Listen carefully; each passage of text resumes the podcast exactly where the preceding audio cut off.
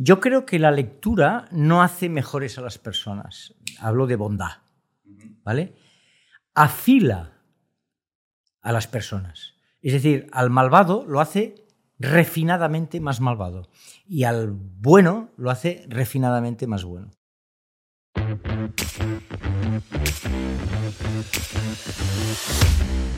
Nuestro invitado de hoy es Joaquín Palau Fau. Joaquín es licenciado en Filosofía Pura por la Universidad Autónoma de Barcelona y editor desde hace más de cuatro décadas. De hecho, es uno de los editores con más prestigio y experiencia que hay en España. Es un auténtico experto en el mundo del libro, ha sido director editorial de RBA Libros, Destino y Grup 62, entre otros. Y si conozco también su biografía es porque, sobre todo, por encima de todo, Joaquín es mi padre y mi socio en ARPA, la editorial que fundamos juntos en 2016 en Barcelona. De modo que este episodio, que sirve para cerrar la segunda temporada del podcast, es muy especial para mí. Yo soy el hijo de Joaquín, Álvaro Palaguarbizu, y este es el podcast de ARPA, donde hablamos con expertos eh, sobre pensamiento, política, negocios, ciencia y tecnología. Para apoyar el podcast puedes seguirnos en Spotify o YouTube o, como de costumbre, comprar libros de la editorial de ARPA en tu librería favorita o en arpaeditores.com. Vamos con mi padre, Joaquín Palau Fau. Este es un episodio muy especial del podcast. Eres uno de los editores con más prestigio y experiencia que hay en España. Eres un gran experto y conocedor eh, del mundo del libro, pero también eres mi padre y socio en ARPA Editores, la editorial eh, de no ficción que está detrás de este podcast y que montamos juntos en 2016 en Barcelona. Quiero preguntarte por ARPA, por la experiencia de crear eh, y de desarrollar una editorial, la experiencia también de trabajar con un hijo, pero propongo dejar todo esto para el final para que el público disfrute de ti primero en tanto que experto eh, del sector y en tanto que editor con una larga trayectoria. ¿Te parece? Me parece muy bien. Esto de que el, público disfrute de mí, los, los, que nos vean disfruten de mí. Eh, ¿Te gusta o no te gusta? Eh, me parece exagerado, pero, pero bien. Y después, todo lo que has dicho es, es así, pero la experiencia sin duda la tengo y mucha. Eh, prestigio es otra cosa. Muy bien, empezamos con falsa modestia. No, no, de, la falsa modestia nada, de falsa modestia nada. ya, ya lo argumentaré todo. Muy bien. Bueno, empiezo por el principio. ¿Cómo se hace un libro? ¿Cuál es el ciclo de vida de un libro? ¿Cuál es la cadena de valor de un libro? ¿Qué actores están implicados en la creación de un libro? ¿Cómo funciona el mundo editorial? Caray, Tómalo por donde son, quieras. Son muchas cosas. La, el ciclo de vida de un libro está muy claro. Hay un, un individuo eh, talentoso que decide expresar por escrito una serie de conocimientos o de ideas. Ese texto es llevado a una editorial, a una empresa que intenta, ah, que, lo contrata, que lo adquiere y eh, por trabajo de equipo se va elaborando, se, fabrica ese libro en forma y fondo. Ese libro es distribuido, es eh, puesto a la venta en las librerías, es promocionado paralelamente en los medios de comunicación o por el, medio que sea, y ese libro es leído o no es leído. Si es leído, llega a las estanterías de las casas o de las bibliotecas, si no es leído, regresa a las estanterías del distribuidor, porque como eh, imagino que sabe todo el mundo, en el libro en España eh, los libreros tienen derecho a devolver los libros que no han vendido y que en cambio han pagado y que se les abone. Este es el ciclo de vida de un libro. La cadena de valor eh, es mucha. Esto empieza sin duda en los autores, que a mí me parecen fin, la médula espinal de, lo que es el concepto libro. Pero hay mucha gente eh, que da valor efectivamente al, resultado final, al producto que es el libro. El libro es un producto. El texto es ah, algo previo al producto. Y en esta cadena de valor cada vez es más importante el equipo, el conjunto de fuerzas que ayudan a que un texto se convierta en libro. Yo en esto soy muy pesado. Eh, siempre me ha puesto nervioso eh, ver a un editor alardear de haber encontrado él primero un libro o haber contratado él un libro, cuando en realidad el trabajo, eh, el éxito es siempre el resultado del trabajo de un diseñador, de un corrector, de un traductor, de un responsable de comunicación, de un responsable de marketing, esto últimamente más que nunca, etc. ¿no? Este, este trabajo en equipo, que es secuencial, pero también muchas veces simultáneo, es lo que yo creo que eh, en lo que explica bien, eh, digamos, eh, el trabajo editorial. Y un libro, ¿qué es un libro? Esta es una pregunta casi de filosofía. No te sabría decir. Yo creo que un libro es un contenido, un conjunto de ideas organizadas de una manera determinada, pero coherente, eh, que intentan transmitir eh, conocimientos o sensaciones o emociones y en un soporte determinado, ¿vale? Con una vocación comercial también determinada. Los libros se, se fabrican para venderse y ser leídos.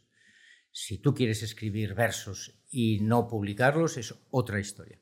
Pero un libro es un objeto que busca lectores, que busca eh, convertirse en un pequeño negocio desde el punto de vista del editor.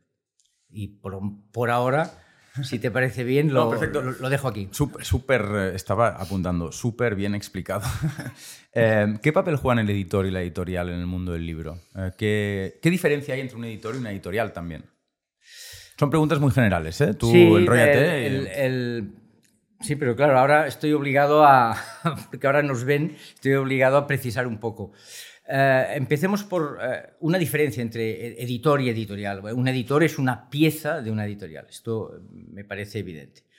Un editor sin editorial sería un jugador de fútbol sin equipo. ¿vale?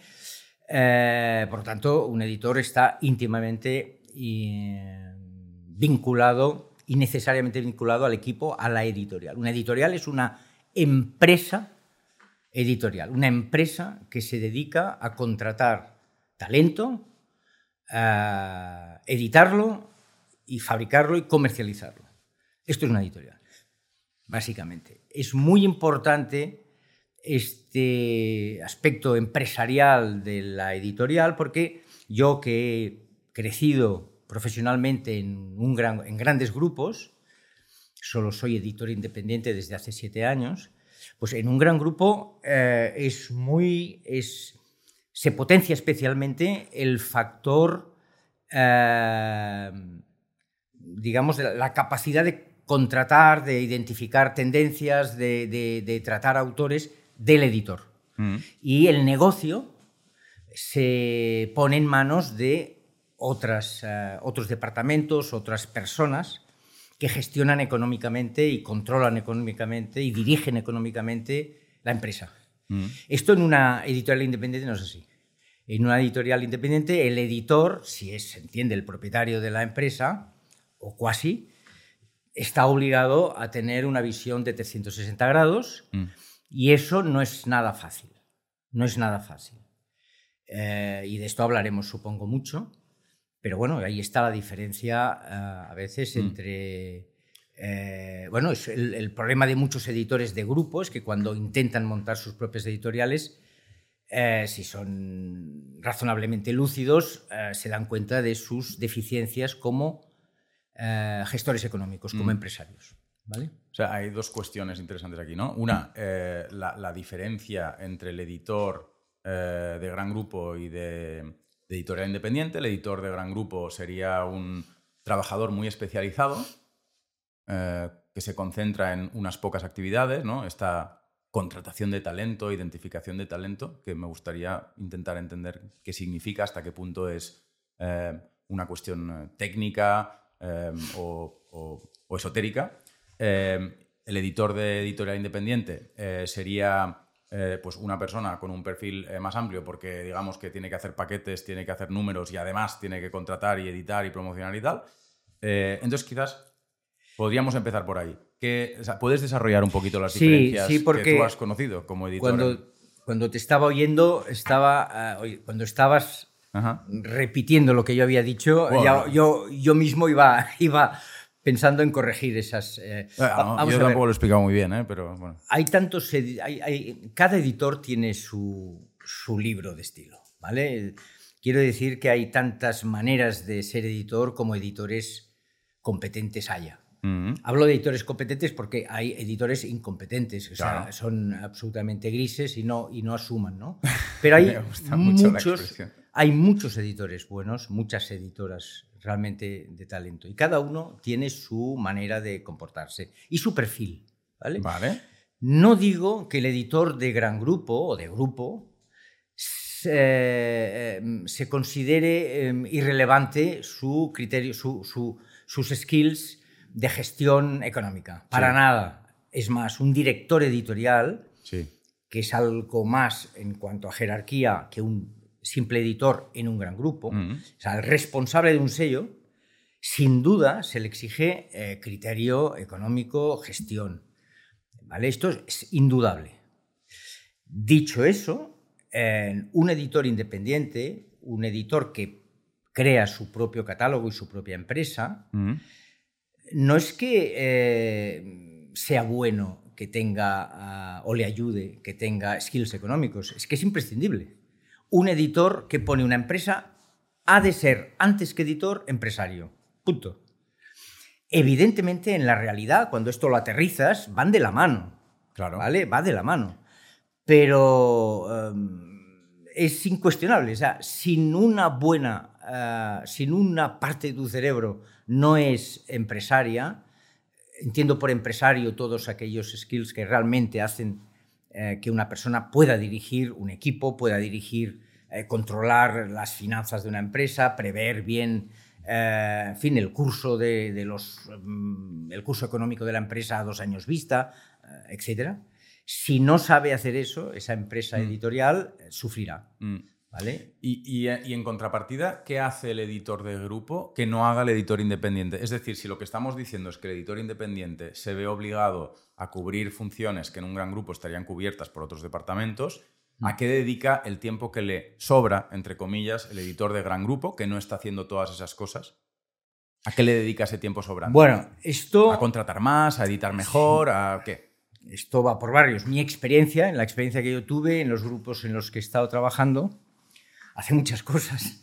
Mm, En primer lugar, el, el editor, el responsable de un catálogo, mm, no es solo responsable de una programación, que es lo fundamental. O sea, ¿qué es un editor? El responsable de una programación, es decir, de una línea editorial eh, y de su concreción mm. en un programa de títulos que van a aparecer en un año. Esto es un editor.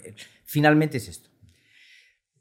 Pero esto se puede realizar de una manera más o menos compleja. Más o menos compleja. Vale. Por ejemplo, un editor, un director editorial en un gran grupo normalmente tendrá editores a su tendrá un equipo a sus órdenes o a sus órdenes. Él dirigirá un equipo Mm, y la relación con este equipo y el trabajo con este equipo da, ah, mucha, da muchas horas de, de relación, de trabajo, de, de- de mutua coordinación, etc. Mm. Por otro lado, normalmente tendrá scouts, es decir, una cosa fundamental de un editor es conocer el mercado, ¿vale? El mercado editorial. Las tendencias, por un lado, o sea, qué está ocurriendo en el mundo para ser sensible a eso y anticiparse o, en fin, eh, estar atento a lo que le interesa a la gente en un momento determinado, en tiempo y espacio. Eh, y esto normalmente te ayuda eh, la información de prensa especializada, la información de consejeros, la información de contactos en el sector, la información que te traen los scouts. Hay grandes grupos que tienen contratadas a personas en países clave que les pasan información privilegiada, en el buen sentido de la expresión, es decir, información antes de que nos llegue mm. al resto de los mortales sobre proyectos editoriales, etc. Un responsable editorial ha de estar atento a lo que ocurre en el mercado y a las tendencias. Mm, Además, ha de dirigir un equipo y además ha de eh, despachar, o sea, encajar bien en la dinámica eh, de metodologías de trabajo y de principios de organización del trabajo que la empresa mm. que le contrata eh, tiene. Porque en un gran grupo normalmente hay una filosofía de trabajo y una metodología de trabajo. Si no, es difícil llegar a ser un gran grupo. Eh, bueno, todo esto es el trabajo del editor. ¿El editor ayuda en la promoción? Eh, sí, pero el editor en un gran grupo tiene un departamento de prensa y simplemente eh, colabora, ayuda, pero sí, un buen editor de grupo también se reúne con periodistas, también hace conferencias de prensa, también eh, es activo en, el mundo, pero todo se hace de una manera, o sea, con red. ¿Eh? Siempre en, un gran grupo, por eso es un gran grupo, hay mucha protección. Hay mucha protección en el buen sentido de las palabras. Sí, hay el marketing, hay especialistas que te ayudan, ¿vale? Eso sí, si el departamento de marketing o el departamento comercial creen que estás desbarrando, y esto puede ocurrir, cuando dices yo de este libro haría 15.000 ejemplares, eso no lo decide el editor en un mm. gran grupo. Eso lo decide normalmente el director comercial de acuerdo con el director de marketing o, de manera colegiada. o de manera colegiada. Esto, por ejemplo, en el mundo de la edición independiente, pues tú te lo guisas y, mm. y, tú te lo comes. Eh, y si la editorial independiente es de dos personas, como sería el caso de ARPA, bueno, pues nos lo guisamos y nos lo mm. comemos en conversaciones bilaterales. Bueno, luego hablaremos muchísimo más de esto, pero mm, antes de ir a saco al tema de los editores y las editoriales, que bueno, es lo que somos, eh, yo creo que desde fuera del sector editorial puede sorprender em, hasta qué punto el sector está gobernado por las editoriales. Es decir, ah, se da una paradoja aparente, como mínimo, entre eh, la importancia del autor, que lo es todo, y al mismo tiempo el hecho de que el negocio está claramente eh, dirigido o orquestado por las editoriales. No sé si eh, puedes comentar. Entiendo lo que quieres decir. Yo Sí, es verdad, pero esto aplícalo a, yo qué sé, al, fútbol, Sí, al fútbol. Aplícalo al fútbol. Es decir, hay jugadores muy importantes que realmente lo son. No hablo de los dos grandes, porque eso distorsiona la, estadística, ¿vale? Los, los, los autores eh, son el... Es decir, sin, sin, sin, jugadores no hay, no hay partido. Sí. Pero la marca es Barça, la marca es Real Madrid, la marca es Atlético de Bilbao. ¿vale? Y eso es así. Y quien gobierna eh, el fútbol son los clubes. También hay instituciones eh, que gobiernan la liga y, en fin, ahora no, no, no, quiero seguir con esta metáfora del fútbol porque me parece eh, un poco penosa. Pero, pero sí que es cierto que el, el, autor está dentro de, de las editoriales. Por eso es tan importante y es tan eh, definitivo, tan, tan, sí, importante es la palabra, que una editorial tenga personalidad, que una editorial sea realmente una marca. Cuanto más lo consigue ser, mm. eh, más bien representado estará el autor. Mm. ¿Vale? Eh, y, bueno, yo no lo encuentro una contradicción, una, una paradoja, para nada. A mí me parece normal eh, que los autores eh, formen parte de un catálogo y que la mm. marca, si sabe estar en su sitio, porque lo que yo soy también contrario, y esto es discutible, lo admito, mm. es al excesivo protagonismo del editor. ¿Vale? A mí, en principio, eso no me gusta mucho. Eso no ocurre nunca, ¿no? bueno, bueno, hay, casos, hay casos notables de que sí, incluso hay verdaderas estrellas de la edición, estrellas de verdad. Sí. Eh, que se lo merecen, que les encanta salir eh, en televisión, no sé cómo decirlo. Sí, sí, te entiendo. Bueno, en cambio conozco editores también muy buenos y muy, eh, gente muy competente que son más, más tienen un plano un poquito, adoptan una posición un poco más tranquila, más, más de, en segundo plano. Bueno, ahí cada, ya, ya he dicho, cada gran editor tiene, mm. su, tiene su estilo, tiene su libro de, de estilo. Me, gustaría profundizar en el tema de los grandes editores, pero, pero primero eh, toma dos del tema este de, la paradoja aparente entre la importancia del autor y el gobierno del sector por parte del editor.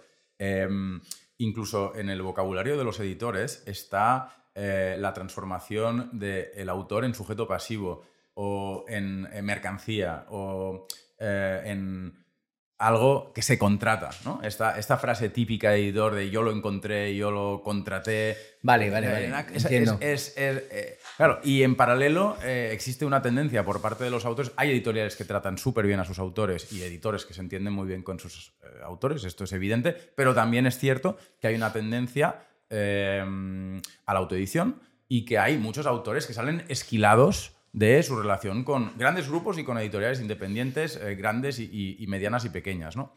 Eh, bueno, no sé, por, por No, intentar... no, te, te entiendo bien. Va- vamos a ver. Eh, alguna vez lo hemos comentado. eh, hay editores que publican libros, que editan libros, y hay editores que editan autores. ¿Vale? Eh, es una frase un poco. eh, en fin, esto marca un corte excesivo porque Sí. normalmente es una mezcla de ambas es, cosas. es un aforismo. es un- Es- pero sí que es cierto que eh, la, relación con, la relación editor-autor es muy importante. Y ah, hay editoriales que tratan especial, perdón, que tratan, no es la editorial quien trata. Hay una cultura de cuidar al autor en algunas editoriales muy clara, ¿vale? Y no ocurre eso tanto en otras. En los grandes grupos existe, sobre los grandes grupos se dice, Mm. y no es del todo verdad ni del todo mentira, porque esto va por barrios, que si tú no funcionas bien como autor, es decir, si no vendes, eh, si a ti te publican un libro y eso no funciona, eh, el gran grupo, eh, la máquina de programar te machaca y te, y- y te deja detrás. ¿no? Como, de- como hablan de los colegios, eh, de los buenos colegios, que si no tiene, de los buenos colegios privados, que si no tienes nivel te olvidan y- Te invitan a salir. y te invitan a salir. Esto es verdad y no es verdad, depende, ¿vale? Depende, porque, por ejemplo, ante una demostración obvia de talento, eh, los editores eh, con criterio huelen el talento eh, rápido, Mm. ¿vale? De manera que puedes tener mucha paciencia con un autor hasta, hasta conseguir. Pero en general sí que es verdad que cuando un grupo edita mil libros al año, pues ahí hay seguro 500 que no volverán a publicar. ¿vale? Y es porque no han ido lo suficientemente bien. Esto en un grupo eh, suele ocurrir. En una editorial eh, independiente, normalmente mucho más pequeña, esto es difícil que ocurra. ¿vale? Y en una editorial eh, independiente, mediana o pequeña, los autores, eh, que siempre son tratados de una manera muy, muy cercana, Mm. y eso se valora, cuando los autores funcionan bien y venden mucho y tienen muchos lectores, eh, esos autores ayudan a fijar el perfil del catálogo. Es decir, se convierten de una manera indirecta Mm. en editores. Mm. Pero no porque eh, editen libros, sino porque su influjo en la línea editorial es, y su influjo futuro eh, a través de unas buenas ventas es enorme. Esto se ve muy claro, ya lo hablaremos, Sí. en una editorial como la nuestra. Sí. ¿vale? Eh, si tú, eh, si Jorge Dioni está resultando ser un escritor brillantísimo, capaz de, de interesar con un tema complejo a miles de autores, Personas. ya, a, perdón, a, miles de lectores, eso de manera indirecta influye en la editorial. La anima, la determina, le, nos empuja a buscar, a, a seguir más en esa dirección. En resumen, un catálogo está formado por un editor, pero está formado también por sus autores. Y sus autores más importantes ayudan al editor a orientar bien o a reorientar o a reconducir o conducir en la línea que corresponda el catálogo. Esto es un poco lo que quería explicar, que no sé si queda muy claro. No, no, sí, sí, sí. No, es, es, que es, es uno de los, eh, no sé, uno de los nudos de la edición hoy es esta cuestión, ¿no? De, de si, de, si la, de si la relación entre los autores y las editoriales es la adecuada en, muchos, en muchas dimensiones diferentes. Evidentemente en la cuestión del trato, en la cuestión del valor añadido que los editores o las editoriales podemos eventualmente aportar a los autores, eh, en la dimensión financiera, por supuesto, con el famoso 10% de royalties y eh, eh, tremendamente discutido por mucha gente, y la alternativa de la autoedición, que propone unos royalties superiores, pero menos acompañamiento. Bueno, en fin, creo que lo podemos Bueno, ir tratando a lo largo de la sí, entrevista. porque hay muchos flancos Muchos que son diferentes, sí. efectivamente. Luego hablaremos del negocio. Eh, pero me gustaría seguir indagando en lo que es un editor y lo que es un buen editor. Eh, tenía una pregunta que, que la, que, la, que la voy a leer, eh, que es la siguiente. ¿Qué es un gran editor eh, y qué hace eh, extraordinariamente bien un, un Un gran, gran, editor? un gran editor. ¿Y, y qué, qué te ha impresionado más de los grandes editores con los que has trabajado o que has conocido mejor? Un conjunto de preguntas. Vamos a ver, ¿qué es lo qué es un gran editor? A ver, ¿cómo podría traducir esto en una respuesta? Quizá empieza por Mínimamente coherente. ¿Qué Yo- grandes editores conoces? Yo lo que te diría es que ¿qué es una gran qué es un gran catálogo? Empecemos por ahí. ¿Vale? Si un editor es su catálogo, que es una visión antigua, ¿vale? Porque ahora hay editores muy buenos, muy jóvenes, que aún no tienen mucho catálogo y que van en otra dirección. ¿Vale? Pero bueno, esto es la- el mundo que se mueve. Pero si un editor eh, es su catálogo, yo te diría que, eh, bueno, ahí está la, la- la respuesta a tu primera pregunta, ¿eh? que es un gran editor. Un gran editor es un gran catálogo, en el sentido de que damos por supuesto que ese catálogo y el editor han ido juntos siempre, cosa que no es verdad. ¿vale? Vale. No, no siempre ha sido así. Eh, ahí, eh, o sea, el caso de Ralde. Ralde es un gran, un gran editor. El fundador de Anagrama. Sin duda ninguna. Es un gran editor. Pero es un gran editor porque Anagrama tiene un gran catálogo. Yo creo. O por otros motivos. No, es que el catálogo es el resultado de, de su actividad Vale. como gran editor. Si Vale. tú. eh, él escribió hace un tiempo, eh, no sé, una cosa tipo 24 horas de la vida de un editor. Mm. ¿no? Una especie de parafraseando Zweig. Eh, eh, y él explicaba lo, lo que hacía un día. Mm, Y lo que hacía un día era mm, de lo más corriente y moliente. mm, Pero todo era, todo, 24 horas al día, era dedicarse a trabajar como editor, a ejercer de editor. Leer la prensa, hablar con autores, hablar con los departamentos, discutir, leer, otra vez leer. eh, o- todas las 24 horas de su vida estaban organizadas en función de su profesión. Evidentemente, un gran editor ha de tener un enorme olfato. Se llama olfato, eh, en fin, es una expresión tal vez también vieja, ha de tener un gran conocimiento de las tendencias, ¿vale? Ya sean tendencias literarias, sean tendencias, eh, digamos, de ideas, eh, políticas. eh, Cada, porque claro, cada editor tiene unas... eh, o sea, hay, hay especialidades en el mundo del libro. O sea, cuando hablas del libro es como decir vegetal. Sí, sí, Bueno, sí. vegetal. O, Hay un montón de vegetales. sí. o deportista. Bueno, ¿qué deportista hablamos? ¿De tenis o de lanzamiento de jabalina? Pues con el editor ocurre exactamente lo mismo. Mm, ¿Vale? Eh, digamos que un gran editor como Herralde es eh, un hombre que en 50 años o los que sea ha construido un catálogo de ficción española y de ficción eh, internacional y de no ficción en menor medida española e internacional, de gran coherencia, de gran prestigio, de potencia comercial, de potencia comercial, evidentemente con altos y bajos, porque hoy todo el mundo, ahora no quiero hablar demasiado de, de anagrama, pero anagrama ha pasado épocas muy malas, mm. ¿vale? La historia de éxito, eh, en fin, esto es la isla la, eh, eh, en busca del tesoro. O sea, Encontrar el tesoro es Mm. el final. Por el camino has sufrido mucho y yo creo recordar que Ralde ha tenido varios momentos muy difíciles en su empresa.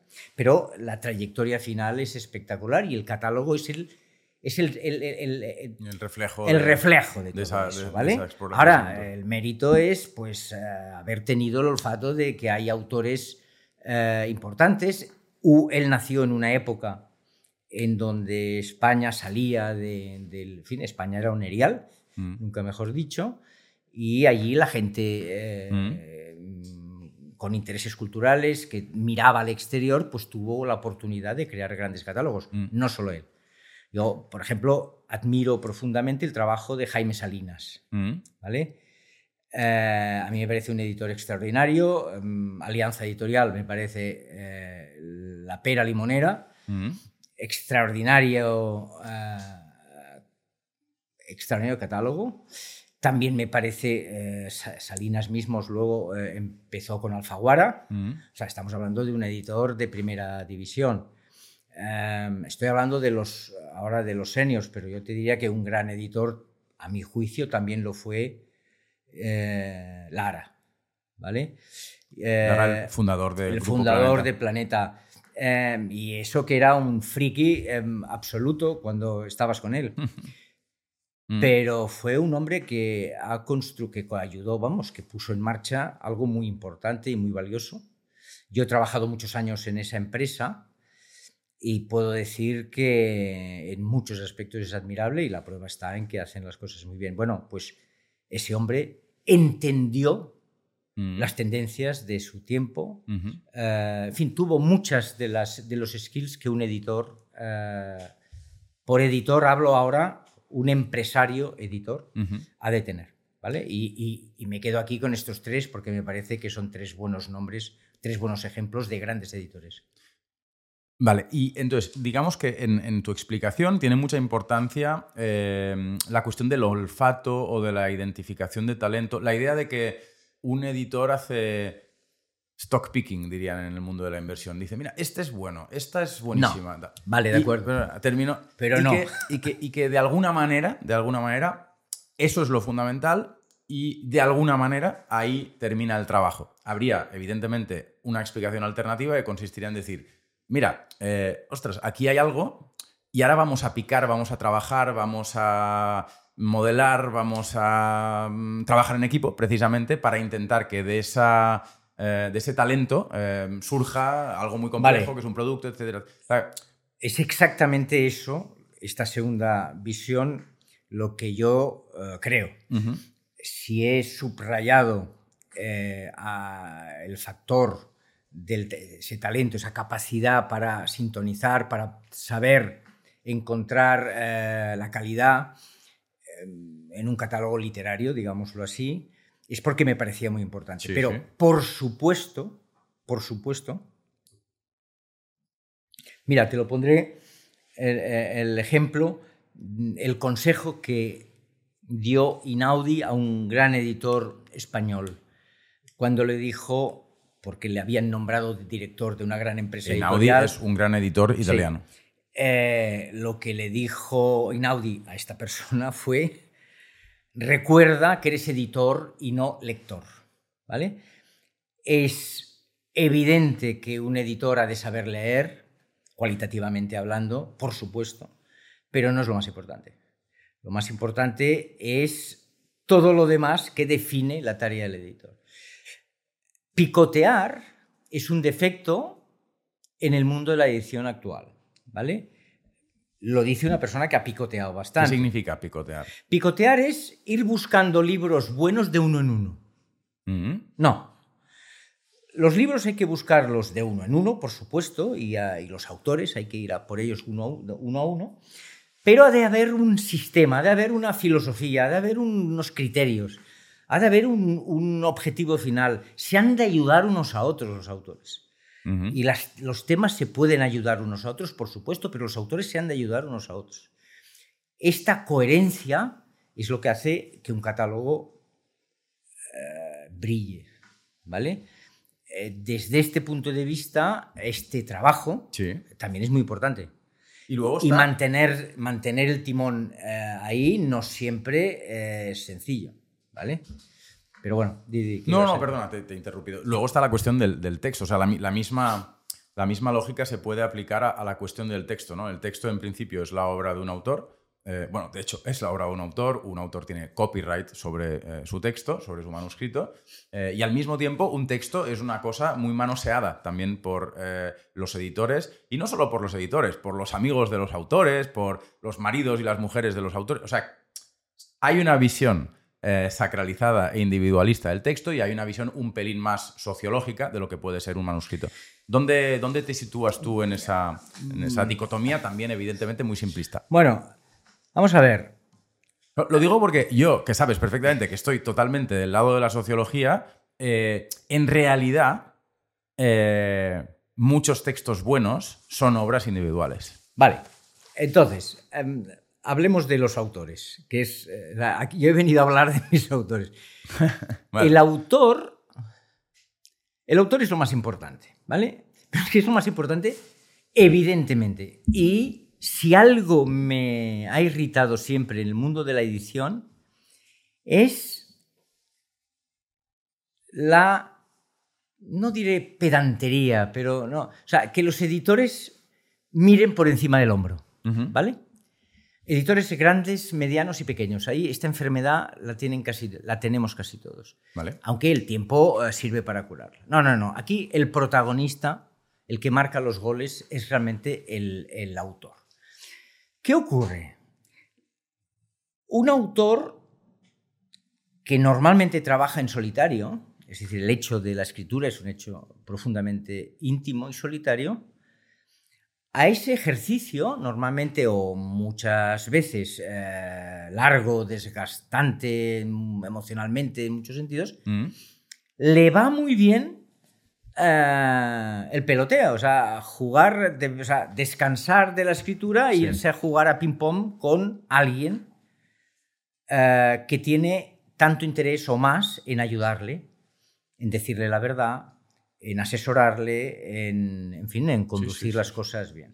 Esa figura, ese, ese sparring, es el trabajo de un editor. También puede ser el trabajo de un agente literario, por ejemplo, que en muchos aspectos las agentes y los agentes literarios que a veces quieren ser editores de texto, ¿eh? editores del texto. Este trabajo es, sin duda, eh, existe y es, por lo general, muy útil. Por lo general. A veces metes la pata y estropeas eh, un texto, ¿vale? Pero sí, yo creo que si, te he entendido fin, tu, tu reflexión, los textos no es que se toqueteen demasiado. Es que el texto, el autor a veces hace las cosas muy bien, pero necesita eh, estructurar mejor los capítulos, donde él ha puesto mucho esfuerzo en un arranque eh, y no tiene la perspectiva para ver si el arranque es bueno o no. El editor le puede, el lector, editor, le puede dar, eh, le puede hacer Mm. alguna sugerencia interesante. Hay libros que acaban más potentes eh, de lo que empiezan, y esto es una cosa que normalmente a los editores nos pone muy nerviosos, porque lo importante Mm. es que empiece... eh, en fin, hay miles de detalles, seas autor literario o no. Digo esto porque eh, los autores literarios, cuando ya tienen unas ciertas horas de vuelo, la verdad es que trabajan con mucha autonomía.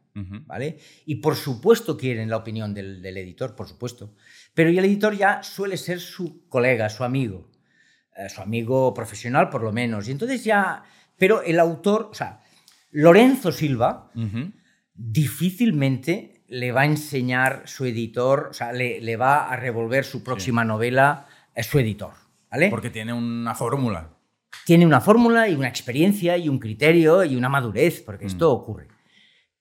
¿Qué sucede con muchos campos del libro en donde no tienes eh, trayectoria literaria? Por ejemplo, Mm. en la no ficción profesional. La no ficción es todo aquello que no es ficción, ¿verdad? que no es ficción, es un mundo muy... que no es ficción, con la duda de la poesía. Como decía el poeta Joan Margarit, la poesía está, es discutible si pertenece a la ficción o a la no ficción. La ficción sería, simplemente para la gente que no sepa nada de edición eh, o, o de literatura, la, la- la ficción sería la literatura, la narrativa, y la no ficción un montón de cosas bastante dispares, la- desde la cocina hasta la filosofía, pasando por el libro de empresa o de autoayuda. Digamos que la ficción es clara de entender, Mm. el teatro, la novela, narrativa de cualquier tipo, Mm. y, sí, y la no ficción es todo aquello eh, que son, eh, digamos, contenidos objetivos, objetivables, ¿vale? Mm. Evidentemente hay géneros mixtos y esto cada vez los hay más y no pasa nada. Esto también no forman parte de esta explicación. Pero bueno, a lo que yo iba. Sí, sí, sí, en el campo de la no ficción, si un cocinero eh, quiere hacer un libro o un médico, un endocrino quiere hacer un libro práctico sobre, eh, so- Sí. sobre su especialidad para el gran público, Claro. no tiene esa experiencia, esa madurez como escritor o como autor, y ahí un editor le ayuda muchísimo. Si es un buen editor, naturalmente, le puede ayudar muchísimo. Pues esto aplícalo a todos los ámbitos profesionales. La profesionalidad ha emergido en el mundo del libro desde hace 30 años en España y de una manera masiva. O sea, no hay un cocinero bueno que no tenga su libro. Sí, sí, sí. sí. No hay un médico eh, realmente eh, con eh, vida interior o con mucha experiencia profesional o científica que no tenga su libro. Es que aquí publica libros mucha gente eh, y desde ese punto de vista no todo el mundo tiene la experiencia de un escritor, Claro. eh, digamos, de ficción, que normalmente es un pro- intenta profesionalizarse. ¿eh? O sea, hay profesionales de la escritura. Otra cosa los- es vivir de la escritura, que es, es una cosa distinta y que afecta a muy... había un escritor muy célebre que explicaba, un, un editor, creo que era Darrell, que la única manera de hacerse rico escribiendo es casarse con la hija del editor.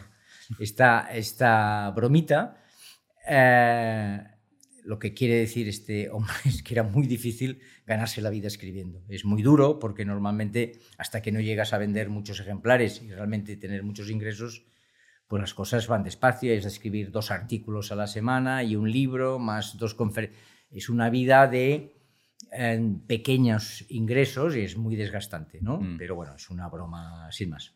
Oye, ¿qué tipo de, de editor has sido tú? O sea, ¿qué, qué- qué te ha caracterizado como editor?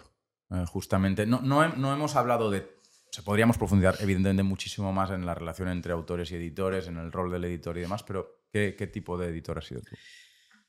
O eres tú, porque sigues editando, evidentemente. Yo em, em, estoy dudando si decir la verdad o mentir, como un bellaco. Porque si digo la verdad, si digo lo que realmente pienso, es eh, podrías interpretarlo de una manera penosa y no, lo, y, no, y no es así, porque yo estoy muy orgulloso de, lo, de, de cómo me han ido las cosas. Mm. Eh, yo creo que he tenido eh, más oportunidades que talento, ¿vale? Eh, yo he tenido, yo he sido muy trabajador como editor, pero he tenido suerte como editor, ¿vale? Eh, en momentos clave pasaba por, estaba allí y pasaba por allí, Sí, sí. ¿vale? Eh, y esto lo he sabido siempre, ¿vale?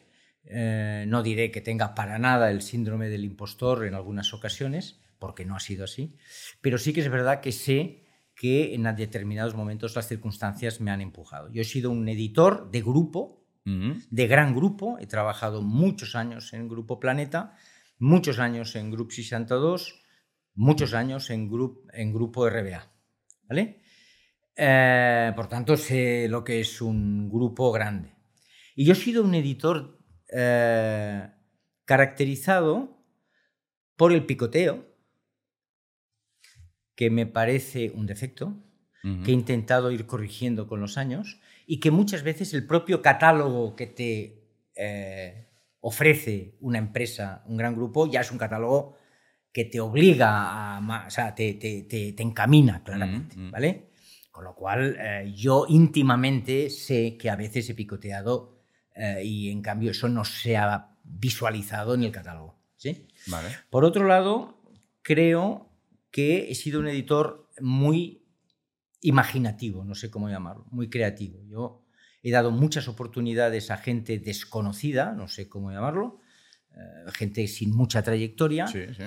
eh, autores extraños, autores eh, sacados un poco de la, no de la chistera, pero sí de la chistera de alguien, porque yo he hecho caso, a, yo cuando veo una persona y me fío de ella, Mm. le hago mucho caso. Supongo que nos ocurre a todos los editores. Hay gente de la que dices, uy, este supuesto. me lo creo. El que dice este me lo creo. Eh, bueno, pues yo eso creo que lo he hecho, que lo he hecho razonablemente bien. Eh, y después he sido un editor eh, simpático. Es decir, he sido una persona que ha tratado mucho con los autores, Sí. soy optimista y alegre eh, los días pares, los días impares a lo mejor soy menos alegre y menos optimista, pero bueno, es cuestión de ver a los autores los días pares. El- el- eso yo creo que en un gran grupo o en una empresa pequeña es muy importante. Es decir, que los autores te sientan ah, amigo, pero no en un sentido hipócrita o cínico o interesado, no, amigo, amigo profesional de verdad, que les quieres, que les valoras, que, les, eh, que estás por ellos, eh, eso lo valoran mucho y yo creo que eso lo he hecho razonablemente bien. Por lo tanto, cuando me preguntas qué tipo de editor he sido, no puedo más que contestarte los skills. Los skills. Porque no hay una definición eh, en la que yo eh, he sido un editor de grupo y en cuanto he dejado de serlo, en cuanto he puesto en marcha una empresa eh, propia con socios, pero Sí. estando al pie del cañón, pues ¡chup! el mundo, ah, no diré que se ha transformado por completo, pero sí entras en otra, en otra liga, entras en otro deporte. ¿vale?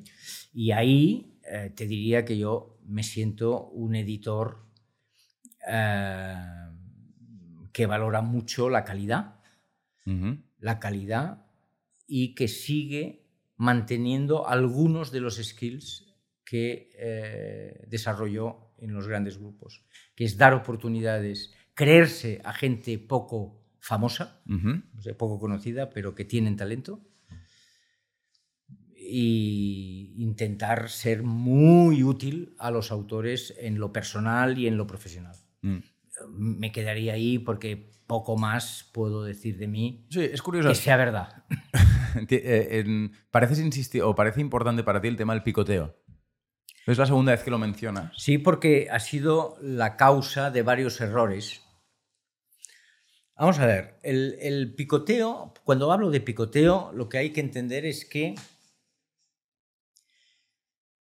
cuando un editor lo que hace es mirar la calle, o sea, mirar cuando y pillo aquí y pillo allá, esto sí puede demostrar que tienes buen gusto, que sabes escoger, pero ahí no hay un proyecto, Vale. no hay una idea fuerte, no hay un objetivo de, de, oye, en cuatro años quiero... eh. Esto también ha de hacerlo un editor con mayúsculas, Mm. ¿vale? Un editor con mayúsculas. Eh, porque, claro, el editor con mayúsculas es diferente al editor en minúsculas. O sea, son trabajos distintos, ¿vale? Eh, existe también en los grandes grupos lo que el eufemismo del publisher, ¿vale? Que lo usamos mucho porque en el sector editorial nos puede la estética y queremos palabras grandilocuentes. Vale. Un publisher es el empresario, o sea, es el director general, ¿sí? Que se Sí. quiere vestir de glamour y se llama publisher, pero en realidad es el director general Eh, Quizá podrías explicar, porque no creo que la gente conozca la palabra publisher, o la, o la diferencia entre un editor y un publisher, o entre un editor en el sentido anglosajón y un publisher. Vamos a ver. eh, en las empresas, o sea, en las editoriales, Sí. ya, hemos quedado, ya ha quedado claro, desde mi punto de vista, que una editorial es una empresa editorial. Sí. ¿eh? Vale, en el adjetivo editorial hay un señor a quien, quien tiene o se le otorga la responsabilidad del catálogo, de programar con todo Sí. el potencial del que sea posible y toda la coherencia de la que sea posible, programar una serie de libros anualmente. Esto se llamaría editor o director Director editorial. editorial. Pero después está la persona que gobierna eh, la empresa. Evidentemente, la empresa puede ser muy grande y muy compleja y necesitar un equipo enorme o más pequeña, mm, igual de compleja, Ujú. pero que también necesita alguien que esté al frente. En una empresa que se dedique a fabricar pan, A eso se le llama ah, director general. Sí. Eh, a los directores generales de las empresas no culturales les, les encanta autollamarse CEOs, porque es- queda muy bien y es muy anglosajón. En el mundo eh, de la edición les encanta llamarse, nos encanta referirnos a esas personas como publishers, porque también es muy Vale. inglés y muy elegante. Pero básicamente son CEOs, directores generales, personas que tienen el conjunto de la empresa en la cabeza, que saben detectar dónde eh, las distintas áreas de la empresa no carburan bien, no, se, no colaboran bien. Y además ha de ser leído, ha de ser una persona enormemente empática y en el límite ha de ser editor, en el límite, porque por supuesto ha de ser lector, porque en las empresas medianas o pequeñas o incluso en las grandes, el primer representante, el primer representante, yo qué sé, en el grupo Planeta sería Jesús Badenes, pongo por caso, aunque el gran grupo tiene otros directivos, pero tú hablas con Jesús Badenes y es un tipo ah, que no solamente gobierna la nave, Sí, sí. es que es editor, es que es amigo de autores, es que se le ocurra mucho. Y si le hablas de cocina sabrá contestarte, Y pero si es le que si le hablas- hablas de filosofía también. Mm, Y si no, lo parece. O sea, eh, ¿Entiendes lo, lo- Por lo que quiero decir? Sí. Esa, esa, ese, ese CEO, ese Sí. director general, con skills editoriales y culturales, Sí, sí, que puede incluso contratar, que... se le llama publisher. Yo recuerdo, hay una pareja célebre. Yo siempre he defendido que las parejas son muy importantes en la edición. Hay la pareja de Tony López Lamadrid. Por la cuenta que nos trae, ¿no? Sí, de Tony López Lamadrid y Beatriz de Moura. ¿vale? Ujú. Una era la directora editorial, la editora, y el otro era el publisher. Ujú. ¿eh? Yo creo que representaban muy bien ese papel y, y eran, eran la pera. ¿vale? Eran la hostia. O sea, gente muy brillante y muy querida por todo el mundo, por cierto. Pero Vale. hay más parejas. ¿eh? O sea, Sí, sí, que sí, creo que esa doble función eh, es lo que em, distingue a un publisher de un editor. Por tanto, un Vale. publisher, ojo, porque es clave en la marcha de la empresa.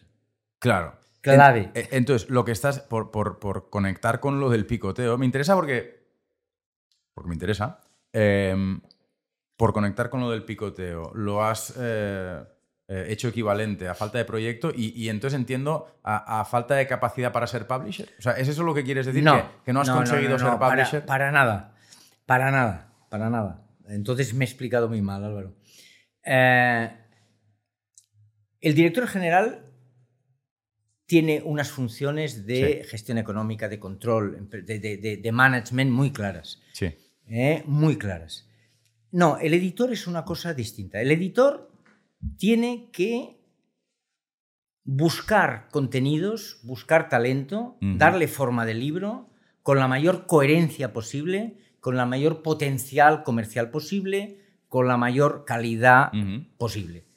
Llámalo como quieras, porque eh, en función de cada editorial eh, y de, Sí, cada, sí. De, cada área, mm, de cada área puede matizarse eh, el, el. Sí. No, yo lo que digo es que a veces he visto y he padecido, ambas cosas, una tendencia a olvidarse del macro y concentrarse demasiado en, Vale. eh, en el jugador. Dicho de otra manera, si tú no estás atento y tienes la responsabilidad de crear el equipo español de eh, atletismo de los Juegos Olímpicos, Sí. claro, tendrás que coger... eh, En fin, es un mal ejemplo porque hay muchas normas internas, pero tú no puedes coger 15 velocistas y, y ningún lanzador de, De de- jabalina. de jabalina. O sea, hay, hay- hay- hay- hay una coherencia dentro de los catálogos, una complejidad. Eh, el editor que olvida esto y solo va a la calle a pillar a uno, al otro, a la otra y ya está, y se vuelve contento eh, con el pescado que ha cogido ese día, a mí me parece que es un editor que picotea. Vale. Hay editores que picotean con mucho talento, porque Vale. tienen un olfato de narices, dicen, esto es muy bueno, me lo Sí. quedo. ¿vale? A, a mí me gusta el picoteo, sí, porque yo lo he hecho a menudo y, y entiendo la lógica del picoteo, pero creo que para que una empresa editorial vaya adelante, el picoteo ha de ser Vale. siempre estar sometido a una visión eh, global de catálogo. Súper. Mm, Me gustaría hablar de los autores, pero primero una última pregunta sobre el tema de las editoriales. ¿Qué diferencia crees que hay entre, aunque ya lo has dicho eh, antes en parte, entre una editorial independiente y un gran grupo? ¿A- ¿Hasta qué punto un gran grupo no es sencillamente una editorial independiente que ha ido creciendo? ¿Qué, qué diferencias sustanciales A eh, ver, has para- experimentado tú? Em, te responderé entendiendo que esto no es una ciencia exacta, ¿vale? Eh, es, Claro. una, es una visión, eh, es una visión personal, contrastada con el sentido común y la experiencia, ¿eh? pero no es una definición. Di, vas a decir Sí, algo, sí. te- te- lo digo también porque antes has dicho una cosa interesante, que es que cuando fundaste ARPA se giró todo. Sí. O sea, eh, ¿Son muy Sí, sí, sí. parecidos un grupo y una editorial independiente No. o son muy diferentes? Son bastante diferentes, pero hacen básicamente lo mismo. Vale. ¿Vale? Em, me esforzaré en no poner ejemplos de fútbol, lo prometo, en lo que quede reunión, Gracias. porque lo primero que me ha salido también es otro, otro ejemplo. Pero eh, hacen lo mismo. No te sabíamos tan futbolero. Es que es, un, es tan fácil, es como la plastilina, el fútbol es tan fácil de, poner, de, Sí, sí. de, de traerlo.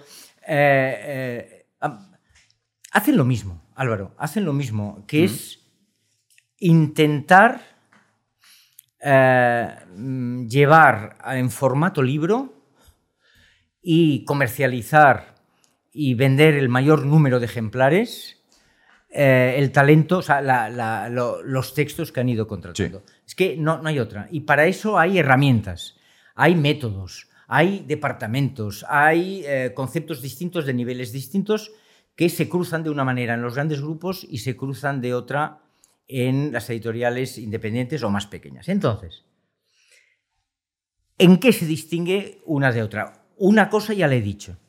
En la editorial independiente, el propietario, que normalmente es el editor, el editor, eh, con mayúsculas, ha de tener una visión de 360 grados. Sí, ¿vale? ha quedado claro. Esto es clave. Esto no ocurre tanto en, las, en los grupos, en donde también se tiene una visión de 360 grados, pero entre todos. ¿vale? Vale, súper. Esto por un lado. Por otro lado, en los grandes grupos, las herramientas, las ventajas competitivas son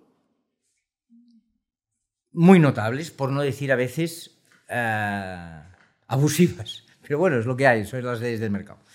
Eh, disponer de scouts, eh, pongo esto como un ejemplo, disponer de scouts en el mundo anglosajón, gente que conoce muy bien el sector editorial, que vive en esos países, Sí. que tiene tratos privilegiados, eh, información privilegiada sobre futuros proyectos, futuros libros de autores, etc.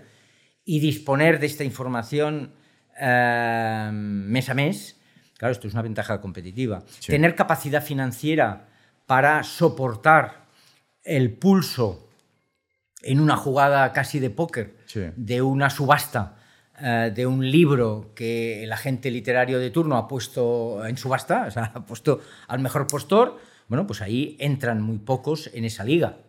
Eh, esto es una ventaja competitiva. ¿vale? De hecho, una de las cosas importantes en los grandes grupos es porque es muy fácil ofrecer dinero. Claro, si el dinero es de otro, es facilísimo. Entonces, eh, a veces se han hecho grandes ofertas y te has pillado los dedos. ¿no? Eh, esto no deja de ser, en cualquier caso, una ventaja competitiva en un gran grupo. ¿vale? Vale. Análisis de mercado. El análisis de mercado en un gran grupo es muy sofisticado. Eh, los grandes grupos no solamente disponen de fuentes de información privilegiadas, eh, GFK, Nielsen, eh, que son eh, plataformas contratadas a precios muy altos y que te informan del comportamiento real del mercado del libro Cada día. Cada día. Pero de todo el mercado. O sea, saben lo que yo vendo, lo que tú vendes de cada libro que hemos publicado semana a semana. Sí, sí, sí. Esto no lo puede tener cualquiera, esto es una ventaja competitiva enorme. Entonces, yo lo que diría es que la gran diferencia, además de los 360 grados, es que el editor independiente se ve, digamos, eh, en una posición competitiva eh, diferente. Yo recuerdo un presidente de una compañía que me recomendaba, cuando le dije que queríamos crear una editorial, Sí. eh, me dijo, no te metas, no te metas en aquello que los grandes grupos hacen muy bien. Que es una regla que hemos respetado. Que es una regla que hemos respetado y por hacer muy bien él se refería a lo que los grandes grupos les importa mucho. Por ejemplo, novela comercial, ficción comercial. En la ficción comercial, un pequeño editor no tiene nada que hacer. No tiene nada que hacer a no ser que trabaje 14 años. Y entonces, algún día, si ha trabajado bien, dices, caray, esto es un catálogo que empieza a funcionar, ¿no? O sea, libros del asteroide, eh, que no es literatura comercial, cuidado, es buena literatura que además la ha logrado eh, conseguir que sea comercial. Bueno, son 12 años de picar piedras. Bueno, de, llevan 18. Bueno, pues 18 años trabajando. O sea, que poca broma. ¿Por qué no podemos entrar allí los pequeños editores? ¿O por qué no es conveniente? Sencillamente porque las ofertas nos van a expulsar. Sí, nos sí. van a expulsar. Y, y entonces la, la pregunta Perdona, y los grandes autores, los autores que ya son muy potentes, es... Sí. En primera persona o a través de sus agentes literarios o a través de sus editores originales Sí. en el extranjero, ya, aunque les ofrezcas el oro y el moro, si eres un pequeño editor, no se vienen contigo. Entonces, ¿Entiendes, no? La, la- No, no, las- perfe- que perfectamente, queda la claro. serie de diferencias. Pero hay ventajas en las pequeñas. Claro, es lo, es lo que te iba a decir. Eh, yo soy un gran defensor de las ventajas de las editoriales independientes. Creo que, que hay muchísimas ventajas, pero en tu explicación, eh, pues eh, resulta complicado entender por qué las editoriales independientes no nos quedaríamos con los restos que deciden eh, dejar los grandes grupos, porque efectivamente este conjunto de ventajas competitivas o esta posición de mercado dominante, pues invita a que los mejores autores eh, terminen en esos grandes grupos. Bueno, a lo mejor provoquemos un poco, animemos el- la conversación. Es que el resto de editores se quedan con las migajas. Vale. Y cuando el editor o la empresa editorial es buena y ha hecho un buen trabajo, empieza a, a no ser migajas.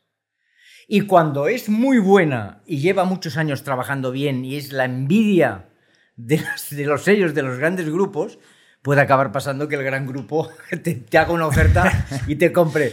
Pero dicho Sí. esto, dicho esto, en, algunas, en algunos segmentos de la edición sí, te- estás en una posición de segundo nivel. No en todos, no en todos. Por ejemplo, en el caso de la no ficción, que es, una- es un concepto muy editorial, a la gente corriente, a la gente de la calle que simplemente lee, eh, el resto de la no ficción ni le va ni le viene. Sí, sí, Digamos, sí. lo que es el ensayo, eh, lo que es eh, la historia, la sociología, la el pensamiento, la divulgación. Esto es un campo tan grande que no hay gran grupo que lo, que lo domine.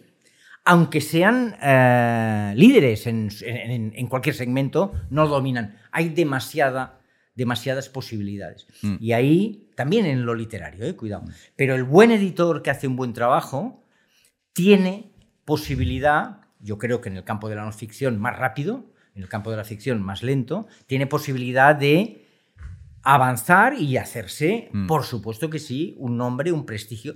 De hecho, yo conozco una editorial, ya hablaremos de ella más adelante, supongo, yo conozco una editorial que en promoción Mm. es la envidia de los sellos que componen, de bastantes de los sellos que componen gran- un gran grupo o los grandes grupos, ¿vale? Tiene una capacidad de impacto eh, en los medios de comunicación eh, sorprendentemente alta Mm. y, insisto, eh, editoriales que forman parte de grandes grupos, sellos, marcas, que como sabes, como sabe Sí, sí. quien nos vea, en fin, ahí los grandes grupos se componen de una editorial eh, principal, pero de muchos, eh, de muchos sellos que la acompañan, algunos muy, muy importantes. Pues bueno, muchos de estos sellos tienen a veces menor Mm. impacto mediático, eh, en el buen sentido de la palabra, que editoriales independientes medianas o pequeñas. Porque hay editoriales independientes grandes, que este es otro, otro Em, target. Es que los grandes grupos son básicamente eh, reuniones de editoriales independientes eh, que eh, la célula principal fagocita mejor o peor, ¿no? Les va dando mayor o, o menor libertad a cada sello, pero realmente la mayoría de sellos de los grandes grupos fueron editoriales independientes de cierto éxito, por no decir de mucho éxito, que acaban siendo adquiridas. Sí, siempre y cuando no desmerezca tu comentario o no dé a entender, o sea, siempre que no mm, des una mala imagen de los grupos. Quiero decir que yo he trabajado mucho en un gran grupo, ¿vale? Mm. Y yo he, he oído muchos latiguillos de gente externa a los grandes grupos. Lo viví mucho, mucho en Planeta, lo viví claramente Sí, en el sí. grupo Planeta, que son totalmente eh, injustificados, ¿vale? sí. Eh, dicho eso, te, te- te pondré un ejemplo. Vale. Yo trabajaba en Planeta eh, cuando empecé en un, en un momento en que las editoriales independientes literarias despreciaban Planeta como puramente comercial. Eso se ha ido diluyendo en el tiempo, ¿vale? Tú, eh, es decir, las generaciones de ahora ya no habéis vivido eso No. de una manera ah, tan contundente, pero cuando yo era joven era muy claro, ¿sí? Mm. O sea, había que esforzarse en parecer literario en Planeta. Vale. Y, por supuesto, el editor independiente era solamente el propietario de su editorial. El editor de, gran- de Sí. gran grupo figuraba que de independiente no tenía nada. Yo les explicaba, gracias, yo doy testimonio de que si estuve ahí 14 años, nunca, con una excepción, que ahora contaré si quieres, nunca recibí la menor presión censora sobre ningún libro. ¿Vale? Y llegó un momento que yo dirigía una editorial como Destino, o sea, que poca broma, o la no ficción de Planeta. Nunca, nunca. Es verdad que muchas cosas se hacían en comandita, o sea, se, se- se pactaban. Tengo una anécdota al respecto de la, de la censura, Sí. que es muy divertida. Eh, yo recuerdo eh, cuando era directora general de Planeta Imelda Navajo, Que después fundó la Esfera de los Libros. que después fundó la Esfera de los Libros y Imelda Navajo llegó, llegó a Planeta como un elefante en la cacharrería, mo- movilizándolo todo. El caso es que me mantuvo y me llevó al área de no ficción eh, de Planeta y yo allí trabajé mucho. Bueno, el caso es que yo publiqué, tenía un manuscrito de Carlos Semprún Mau, Mm. que es hermano de Jorge Semprún, el hermano díscolo, el hermano, digamos, no sé si ácrata o de derechas, en fin, un tipo que vivía en París y que escribió sus memorias, ¿vale? Y en estas memorias ponía a caer de un burro Mm. a, a, fin, a una editora y un editor muy conocidos que he citado ah, hace poco, ¿vale? Pero a caer de un burro. Eh, y en general ponía a caer de un burro a varias personas a lo largo de sus, eh, de sus memorias, porque era un tipo ¿Qué hacía eh, eso? que hacía eso, ¿vale? Yo lo dije varias veces, oye, este tío se pasa un poco, no sé, pero nadie me hacía caso. El caso es, finalmente, le digo a Imelda, con, con la capilla del libro, o sea, ya me venían los pliegos de la imprenta. Yo digo, esto no me, lo, no me fío porque resulta que en aquel momento Planeta Mm. estaba comprando, estaba negociando, o ya había acabado de comprar Mm. la editorial y a la que se refería a Carlos Semprún con, toda, con todo tipo de insultos más o menos originales y graciosos.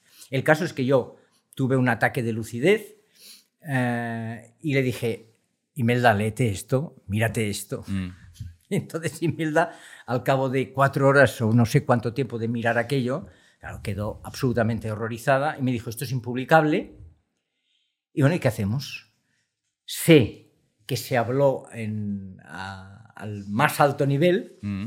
creo que incluso estaba ahí implicado a Car- a José Crebueras, porque recuerdo en mi memoria, mala memoria, aún, aún, aún le veo por ahí, aún no era presidente del grupo, claro. Bueno, el caso es que el resultado fue que tuve que convencer a Carlos Semprún Mm. de eliminar al menos 40 frases eh, insultantes o burlescas de determinados personajes de la edición. Sí. Eh, entonces, Carlos Semprún me exigió lo siguiente, decir, bueno, mira, Palau, haga usted lo que quiera, pero por cada frase que usted logre que yo acepte eliminar, me voy a tomar una ostra. Por lo tanto, ya puede usted venirse a París, él vivía en París, yo reservo mesa en, la- en el restaurante que me pase por las narices y comeremos ostras y iremos tachando eh, frases. O sea, el recuerdo que tengo, a lo mejor he fallado en algún detalle, pero sí. os- o sea, te puedo asegurar que esto fue así. Fui a París con el visto bueno de Imelda, me dijo, vete a París, Vete a París, haz lo que sea. pero soluciona esto- este lío. Solucioname este lío. Y efectivamente, Carlos Semprún eh, demostró ser mm, un hombre muy inteligente, muy de vuelta de todo. Y efectivamente fuimos tachando muchas cosas. Y ese fue el único caso en donde Mm. me he visto obligado yo en el Grupo Planeta a hacer algo eh, antipático y que en realidad estaba plenamente justificado porque eran insultos Gratuitos. eh, gratuitos. Eh, me interesa mucho, evidentemente. Siento haberme alargado tanto. No, no, no, hombre, estoy seguro que a la gente le divertirá mucho. Eh, yo las conozco todas, pero me las escucho con la misma gracia de siempre. No, todas, todas no. No, todas seguramente no. Eh, me interesa mucho la cuestión de la diferencia entre editoriales independientes y grandes grupos porque hemos montado una editorial independiente. Pero a lo mejor podemos hablar de esto eh, un poquito después para intentar eh, no, tratar de, de- de- de discutir o de entender eh, si tenemos algo que pelar ¿no? en, este, en este sector. Sí. Pero eh, si te parece bien, si quieres podemos ir con esto, pero si te parece bien, eh, aprovecho que has hablado de Jorge Semprún para introducir el tema de los autores. Tú has trabajado con cientos, si no miles de autores, probablemente cientos, en todo caso de manera directa, eh, y muchos de ellos de mucho éxito y de mucho prestigio. ¿no? Tengo una lista aquí de algunos, pero algunos los conozco de memoria, ¿no? Reyes Calderón, eh, Lucía Echevarría, Carmen Riera, Victoria Camps, Lorenzo Silva, Delibes, eh, por supuesto Sánchez Ferlosio, que es tu gran enamor- enamoramiento, San Pedro, Umbral, eh, Punset, Farnadría, Felipe González, muchísima gente. Eh, realmente, cuando decía que eres un editor con mucha experiencia y con mucho prestigio, pues tú dirás que no, pero bueno, ahí están los nombres. No sé qué hiciste con ellos, no sé si los ayudaste Es que esto es, especialmente. esto- esto es importante, esto es importante porque los nombres impresionan a- hasta a mí, pero cuidado porque con algunos de ellos Sí. mi relación fue circunstancial, es decir, fue en el tiempo en donde hicimos un libro y digamos eh, en alguna ocasión muy, muy poco, con muy, con muy Bueno, poca pero- pero- interactividad. O sea, este, este listado eh, hay nombres que en efecto eh, logré trabajar bastante con ellos, pero hay otros nombres. Yo, por ejemplo, con Felipe González, yo eh, hice un libro. Punto. Punto Sí, pelota. hiciste una cena, ¿no? Cena- Fueron tres cenas y, y- pero, y poco más. eh, vale, pero bueno, una anécdota, una, una cosa que no sé si interesará mucho, pero eh, yo he conocido mucho a la gente de, de RBA, que ya me, es una etapa profesional tuya que me, que me pilló más mayor y de hecho tú mantienes muchas amistades eh, con gente de todas partes porque efectivamente eres muy simpático, con gente de Planeta, eh, con gente de RBA. Eh, y, y es curioso porque hay muchos autores importantes, yo pienso en, en- en Jorge Bucay, eh, pero hay otros, eh, Ducan, por ejemplo. Eh, hay muchos editores que reclaman para sí el título de descubridores o de editores de muchos autores. O sea, efectivamente, como tú dices, aquí hay una lista larga de nombres, pero a lo mejor hay mucha gente que considera haber sido o ser el editor de no sé quién y de no sé cuántos y tal, ¿no? O sea, Esto lo tengo claro. Vale. Esto es una cosa que a mí me sorprendía mucho Mira. de niño, ¿no? El, el- el ego o el, o narcisismo del editor es una cosa... No, pues olvida el narcisismo, No, sácalo. no, no el tuyo, ¿eh? No, no, Ah, eh. sácalo porque José Luis San Pedro, con el que trabajé bastante, porque logré sacarle dos libros ya mayor. Yo lo heredé del grupo Planeta, ¿vale? Miguel Delibes, con el que trabajé bastante y logré sacarle dos libros también muy mayor. Lo heredé de. O sea, allí el trabajo es de Vergés y de. Vergés, y de, cofundador de Destino. cofundador de Destino y de Joan Tejido, que era el editor, era el, Sí. el editor y el publisher. ¿eh? Mm. Eh, bueno, ahí hubo, eh, Hubo más lío. Hubo lío. Pero bueno, en cualquier caso, los dos honorabilísimos editores, eh, pero fueron ellos quien trabajó, quienes trabajaron a Delibes. Yo me lo encontré puesto. Y Ferlosio, tres cuartos de lo mismo. Por Mm. lo tanto, y también hice dos libros con él, los dos últimos y medio eh, libros los... los El yo, Gecko. eh, eh, el- yo era el editor, pero a lo que iba Sí. es que eso está heredado. ¿vale? Vale. Mi trabajo fue gestionar eso de la mejor manera posible y con autores que ya les daba pereza publicar y escribir, lograr que sacaran cosas. ¿sí? Esto es un, es un caso. Después hay otros casos que no. Hay casos en donde eh, el trabajo efectivamente es el más convencional de lo que decías. ¿eh? Mm. Esto, por un lado, pe- perdona, es que ahora he perdido el hilo de lo que tú me preguntabas. No, es que yo estaba contando una mera anécdota mm, con, con poca gracia, que es que eh, yo siendo niño y adolescente, pero ya con uso de razón, eh, veía como eh, no solo tú, sino muchos de tus amigos editores Ah, vale, vale, reclamabais acuerdo. para vosotros mismos Vale, no, la- es que- la- una cierta autoridad. eh, Ahora pasó el ataque. Ahora pasó el ataque. O sea, he ido a la defensa porque es justo poner las cosas en su sitio. ¿vale? Sí. Eh, como decía Baltasar Porcel, los que menen a, a mí en La Vanguardia, que era un tipo leído, era el más leído de sus crónicas políticas, eran las más leídas, pero no le leían a él, leían La Vanguardia. ¿vale? Eh, yo he sido editor de algunos de sus autores, pero era Destino y el Grupo Planeta, o Destino a secas, Sí. eh, quien eh, era. Que esta es una idea que has tenido siempre muy siempre, clara. siempre, absolutamente muy clara. Y por eso me pone tan nervioso la gente que personaliza eh, sus éxitos. Mm. Con excepciones. Mm. Con excepciones, porque es verdad, pero claro, todas las manipulaciones y las demagogias al final se basan en algunos casos estadísticamente poco significativos, pero que son reales. ¿Vale? Resulta que. eh, ahora no me acordaré del título y haré. En fin, será penoso. Resulta que yo llevo destino durante seis años. Sí. ¿Vale? Y hago muchas cosas bien, pero no logramos que destino despegue. Como si se logró en paralelo que Seis Barral despegara. Yo lo veía con mucha envidia. Envidia sana, pero yo el único concepto de envidia que he conocido en mi vida es cuando veo éxitos de los demás Esto editores. es una cosa que no entenderé nunca. Vale, en todo lo demás, no, no, no, pero, o sea, yo, Sí, en sí, fin, sí. Es, una, es una anécdota. Yo lo que digo es que algunas cosas se hicieron bien, otras no se hicieron tan bien, Pero bueno, des- una de ellas es que no despegamos. Y entonces, yo me voy, me voy a otro grupo y al cabo de dos años, de un año y medio, con un nuevo equipo, resulta que la editora o los editores de Destino encuentran eh, una obra que vende 250.000 ejemplares, una trilogía que es la famosa trilogía de Stieg Larsson, ¿vale? Que vendieron muchísimos, más de 250.000. Es- creo. he, he dicho una frase para no asustarme, para, para, para no, para no deprimirme eh, mínimamente. Pero vamos a ver, esto lo encontró una persona. Ujú. Esto lo encontró una persona. Y es verdad que la empresa le ayudó a tener éxito, pero eso tuvo éxito en todo el mundo. Y eso lo encontró una persona que se llama Silvia Sese y su superior, que supongo que en aquel momento era Luis Rosales, supongo que el tándem, eh, Hoy Silvia Sese es directora, directora, editorial de Anagrama. Y eh, Rosales sigue siendo director editorial de varios sellos de Planeta. Vamos a ver, yo creo que eso sí es un mérito, Mm. ¿vale? Poca broma. Creo que es un mérito singular individual cuando un editor o una editora cogen a un tipo o a una tipa y la empujan mucho tiempo. Mm. Y tienen paciencia y la llevan a- al éxito. Sí, eso es un mérito individual. Mm. ¿Vale? Por lo tanto, sí, yo creo que hay, ah, hay momentos en que un editor puede estar realmente muy satisfecho de su trabajo y de sí mismo y decir, sí, lo hemos, o sea, lo he hecho bien esta vez.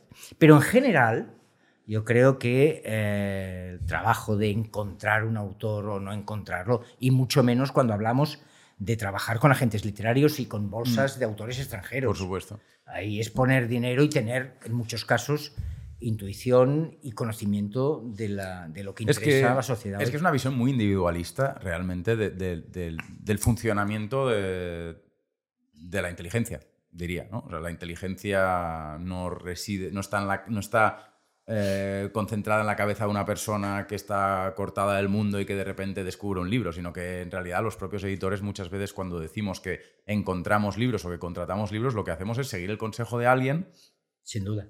que nos propone contratar un libro. Y a lo mejor en realidad el principal talento de un editor es eh, hacer suficientes amigos y suficientemente inteligentes y suficientemente brillantes como para eh, tener una red de recomendadores eh, que te permitan tener eh, antenas mucho más inteligentes que las tuyas eh, en, en el mundo, ¿no? En aquellos ámbitos de, de los mercados editoriales extranjeros y nacional que te interesen. Totalmente de acuerdo con un añadido y es que a esa función, a esa capacidad, añádele la capacidad de detectar en alguien que tiene aquí en la cabeza escrito un libro. Mm. Y ese alguien o no lo sabe aún, o no sabe cómo eh, ejecutarlo, o lo que sea.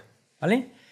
Eh, tú y yo nos hemos quejado más de una vez, o nos ha sabido mal que a veces nos llegasen manuscritos terminados eh, que no nos interesan por, el, por la forma en la que han sido concebidos, pero nos decimos, este tío o esta tía son muy listos, saben muchas cosas, tienen un libro. Ujú. Si los hubiéramos conocido antes de que se hubieran puesto a escribir y a terminar eh, su libro, es posible, solo posible.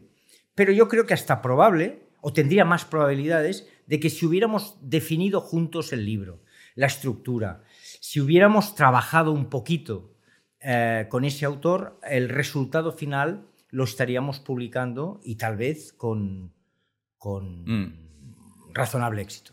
Vale. Mm, Y eso es una capacidad que no tienen todos los editores. No, claro.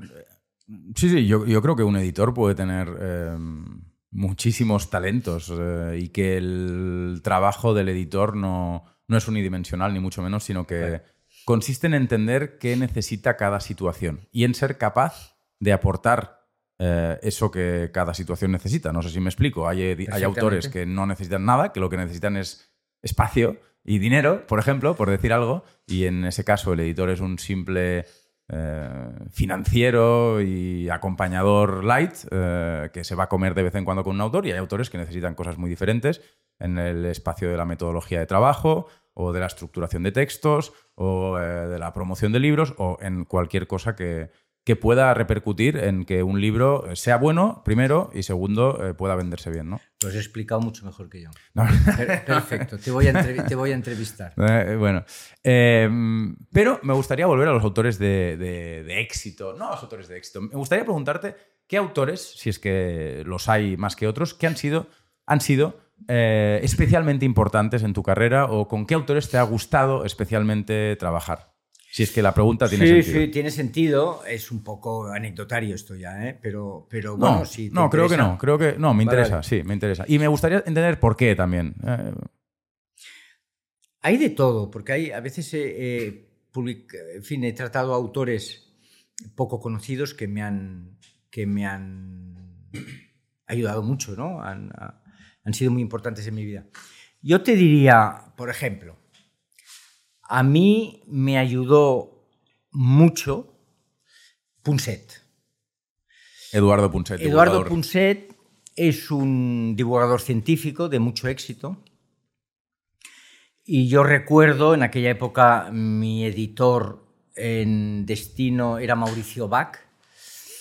Eh, a través de él, eh, Punset, que ya había publicado algunos libros sin mucha pena ni gloria, ya era director de redes, que era un programa de altas horas de la noche sin más, había sido consejero de la Generalitat y ministro, ya, o sea, había sido muchas cosas Punset.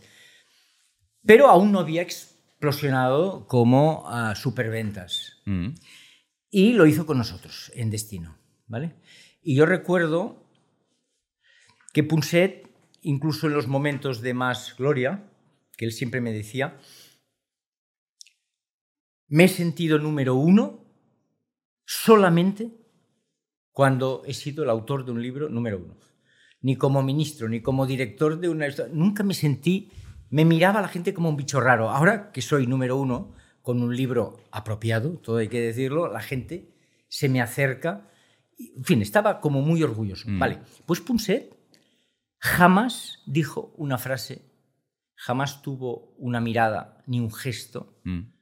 Fuera de lugar, pedante, prepotente. eh, nada, fue un hombre absolutamente eh, empático, un hombre digno, un hombre eh, que me encantó Mm. y con él pude aprender mucho, claro. porque no, no me exponía nunca al, al- en los grandes grupos. A veces hay situaciones incómodas, hay muchas rivalidades, hay muchas tonterías.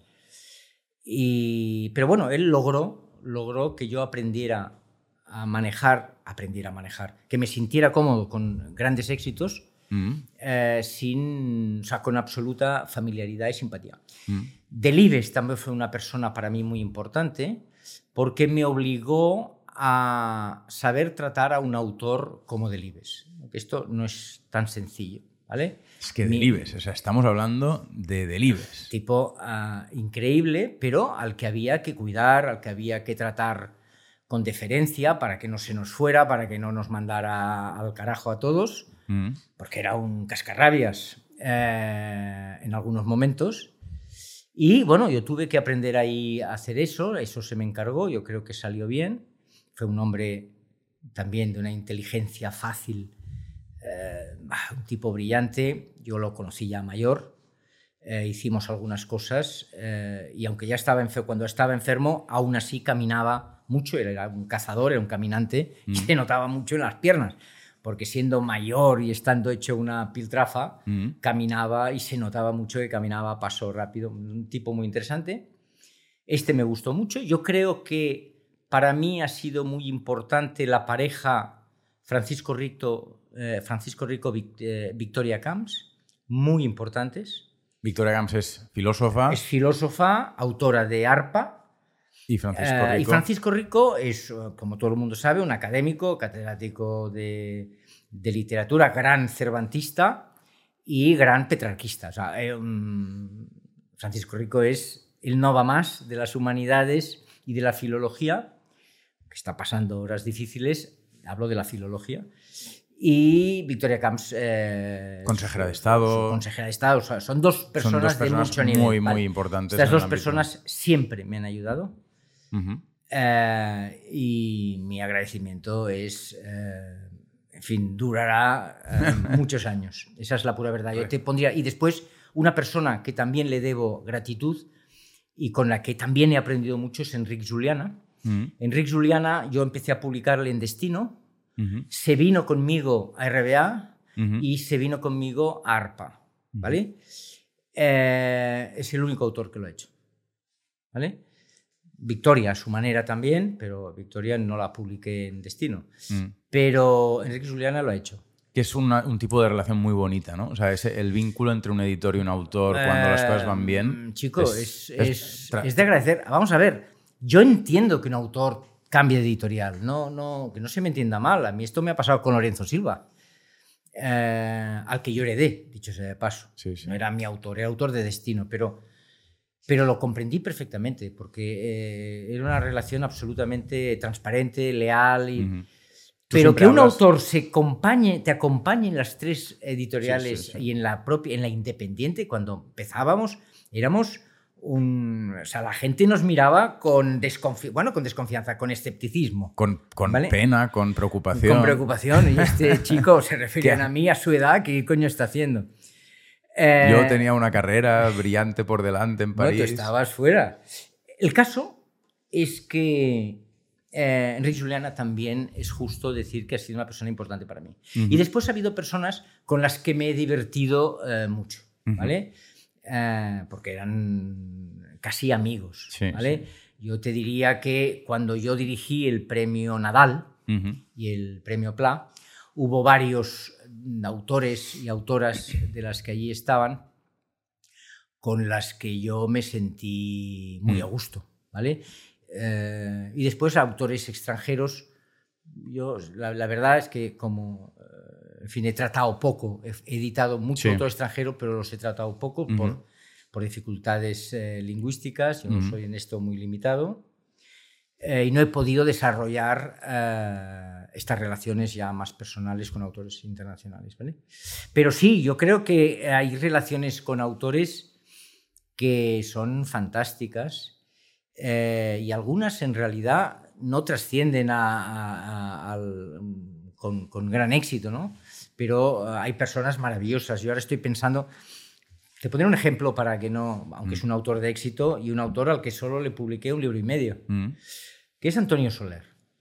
Antonio Soler, novelista, Sí. eh, en fin, que si huyera este, esta conversación alucinará. Mm. Pues que me gustaría que supiera que me causó siempre, eh, me pareció siempre una de las personas más dignas, de humanidad más completa, eh, y me sentí enormemente orgulloso de Mm. publicarlo.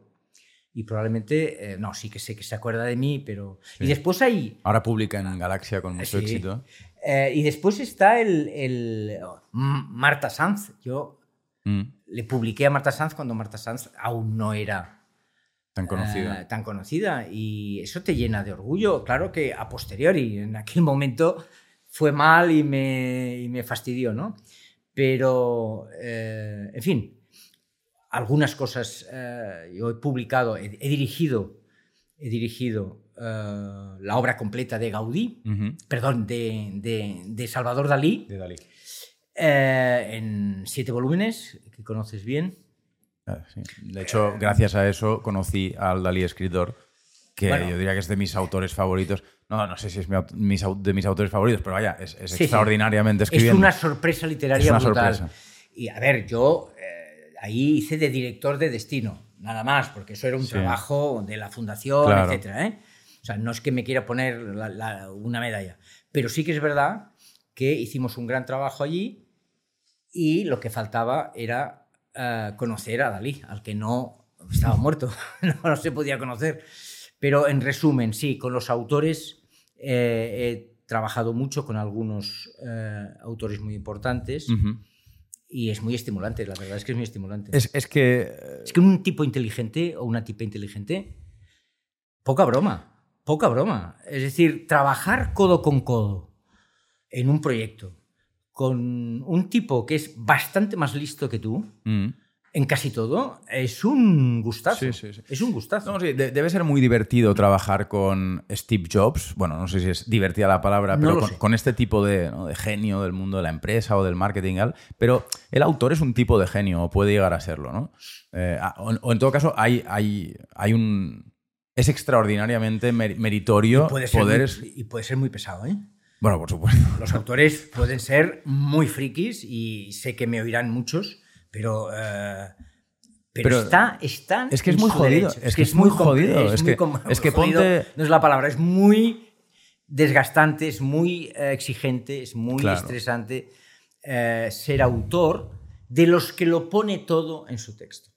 ¿Vale? Porque esto, eh, si tú pones seis meses de trabajo para hacer un libro práctico Sí. y que me perdonen los del libro práctico, para apoyar tu carrera profesional Sí. como fisioterapeuta, yo qué sé, y haces un libro de Y para fisioterapia, adelante. ahí pones mucho, sin duda, sin duda, y tienes todo el derecho del mundo a ser muy exigente con tu editor que haga bien el trabajo.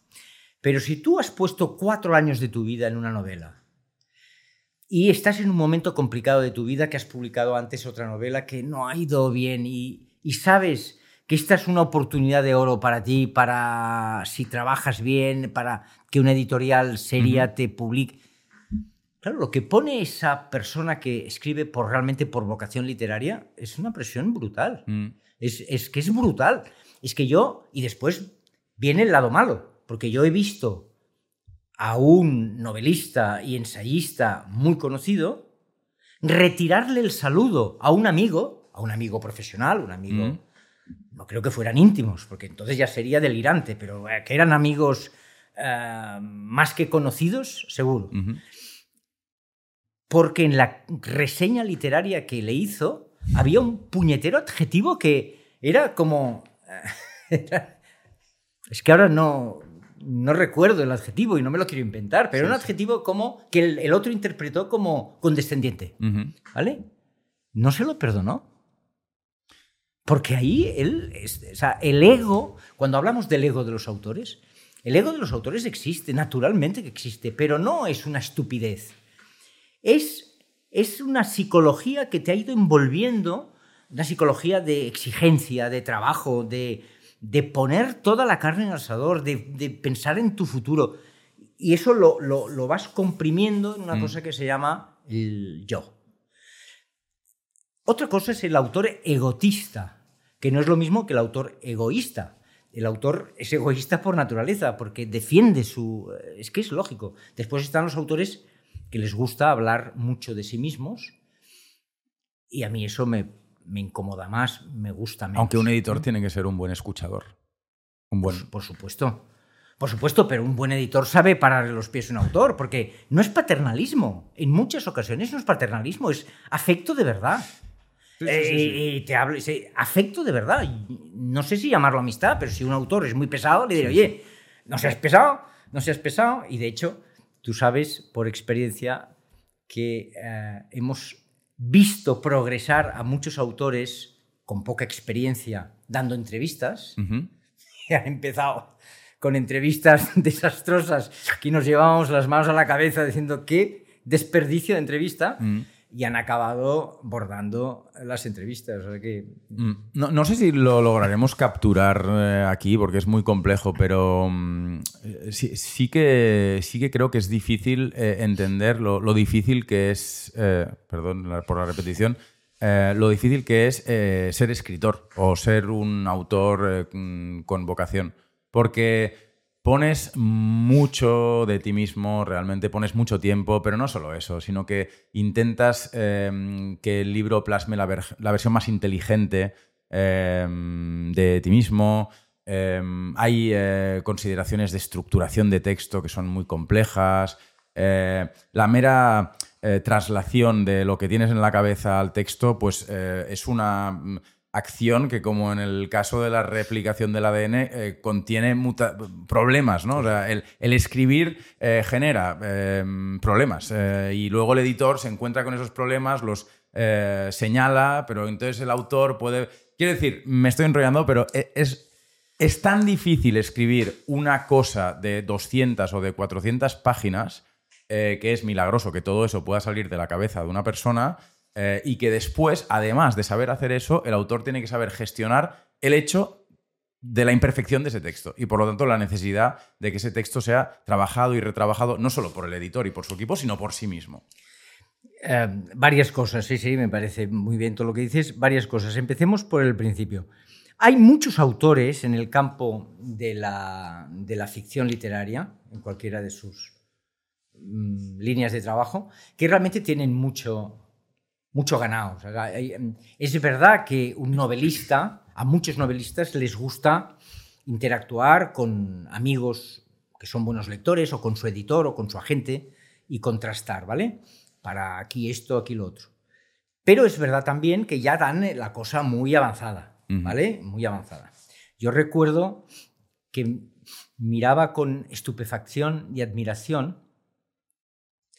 Yo le publiqué un libro a Paco Umbral, a Francisco Umbral, que por cierto es una de las personas que más me ha divertido y que mejor me ha tratado a título personal, porque él parecía una- un histriónico Mm. y en el tete a tete, en, en privado, era un hombre encantador, absolutamente encantador. Este hombre me dio. Yo, yo intenté escribir cuando era joven. Bueno, Sin- sigues, sigues sí, escribiendo. sin ningún éxito, era desesperante. desesperante lo mal.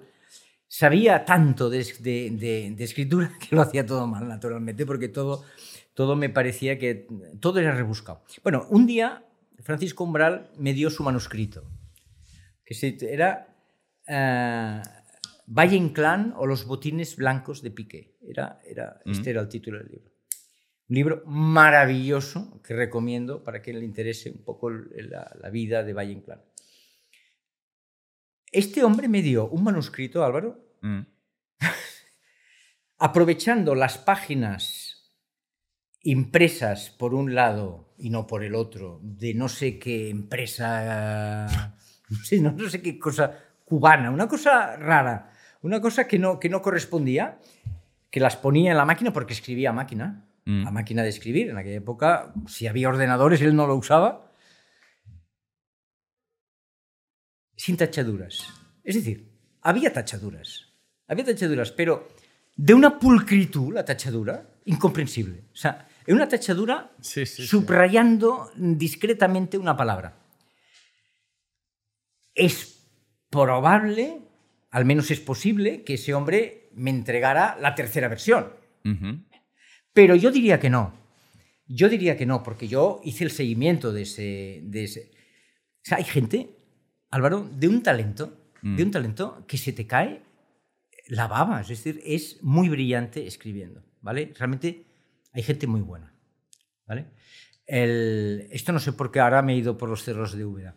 Pero en cualquier caso, eh, sí que es cierto que hay autores a los que hay que ayudar mucho. Mm.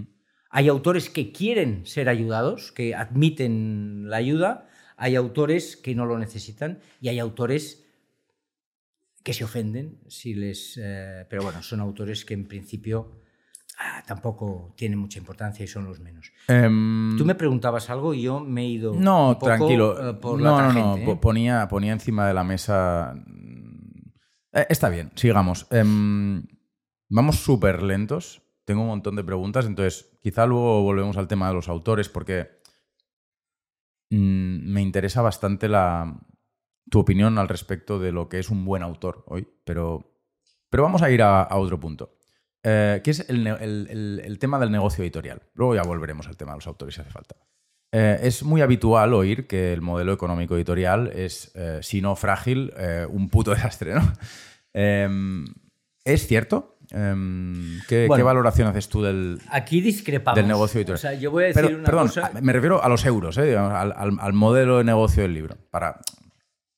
A ver, el, el sector del libro está claro que es un sector muy maduro, Mm, eh, que tiene muchos años, eh, que parece muy consolidado y por lo tanto poco valiente, poco innovador, poco que sufre poca transformación, ¿vale? mm, Yo creo que eso es una verdad a medias, esa, esa es una cara de la verdad. Creo que hay otro rostro del sector editorial que dice lo contrario. ¿vale?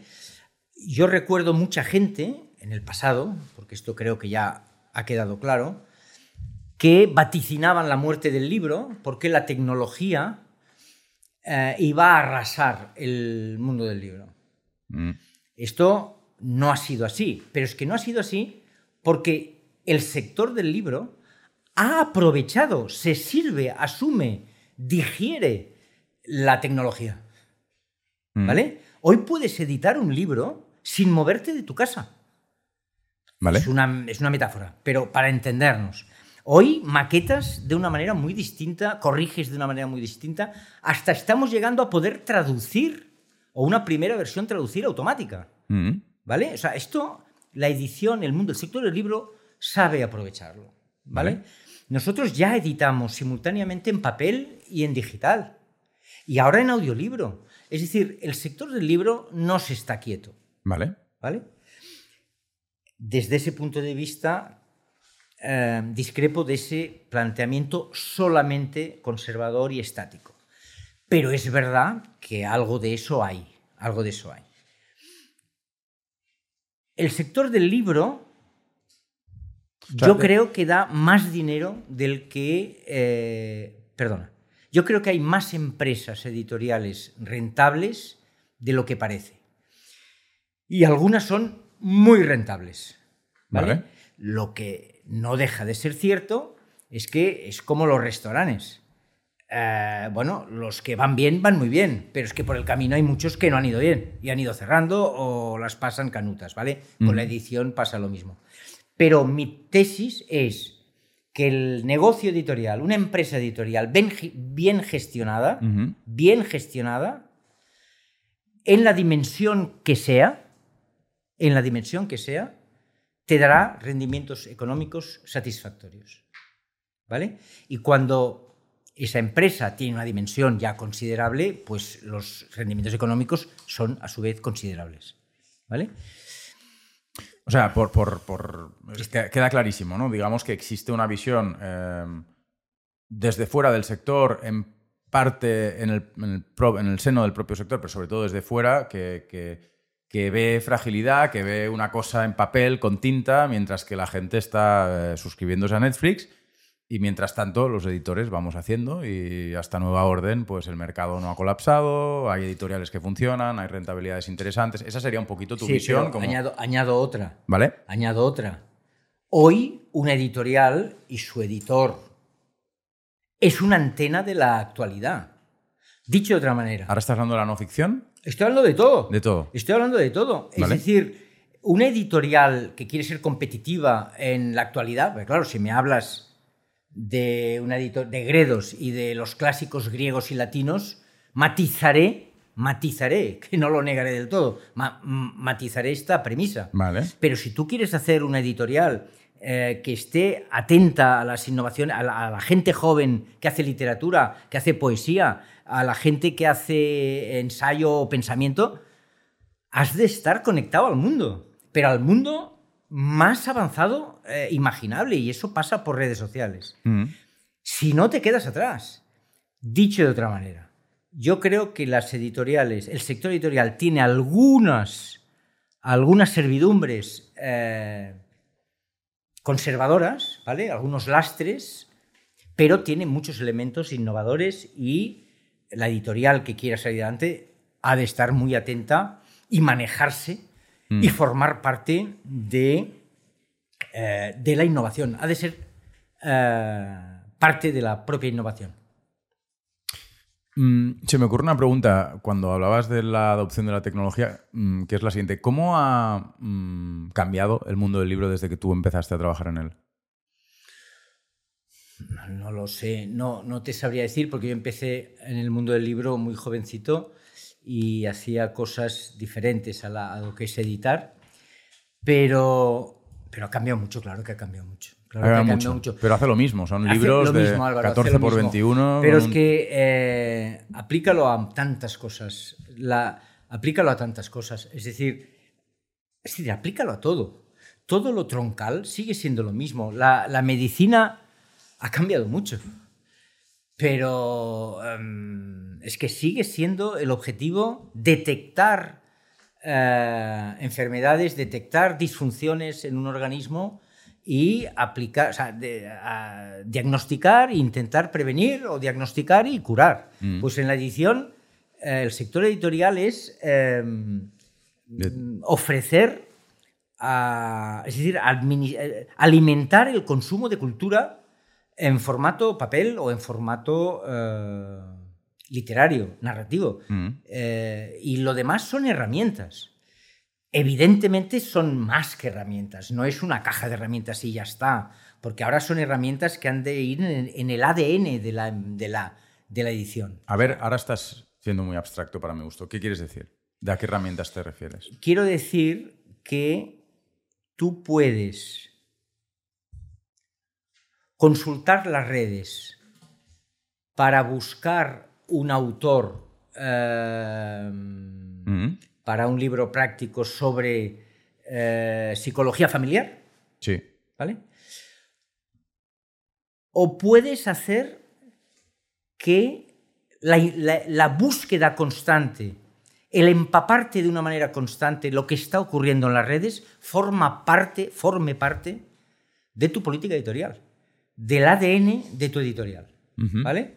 Eh, me refiero, no sé si, me, si queda claro, yo me refiero a que eh, una editorial hoy de, no de éxito, es que la palabra éxito es un poco ridícula, una editorial que funciona bien, Sí. que rinde, que el sector aplaude su actividad, en la mayoría de casos es una editorial extraordinariamente resili- resiliente al mundo actual, a la vanguardia, Mm. a la innovación, a la tecnología, a pesar de... eh, tenemos un amigo común, un diseñador, que nos ha dicho siempre que bien mirado, un libro de hace 500 años y hoy son básicamente lo mismo. Sí, amigo común, ¿Vale? autor de ARPA, cofundador de. ARPA, verdad, Jardí, Enric Jardí. que tiene Bueno, un libro en el que explica, que se llama Así se hace un libro, en el que explica que, bueno, el, el objeto libro ha cambiado poquísimo. Ha cambiado poco, ha siglos. cambiado,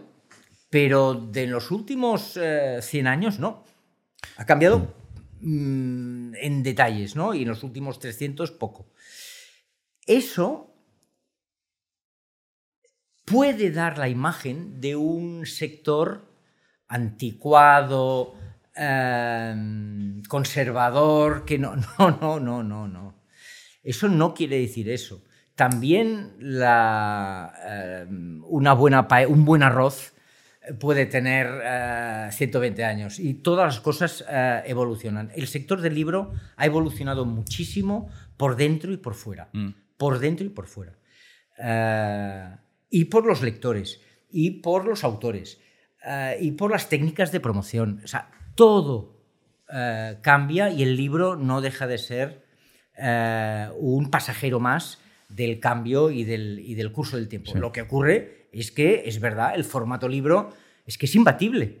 Es cierto que hay mucha gente que prefiere leer en formato digital, pero desengáñate, el formato digital es una versión sofisticada del formato papel. Es que es lo mismo.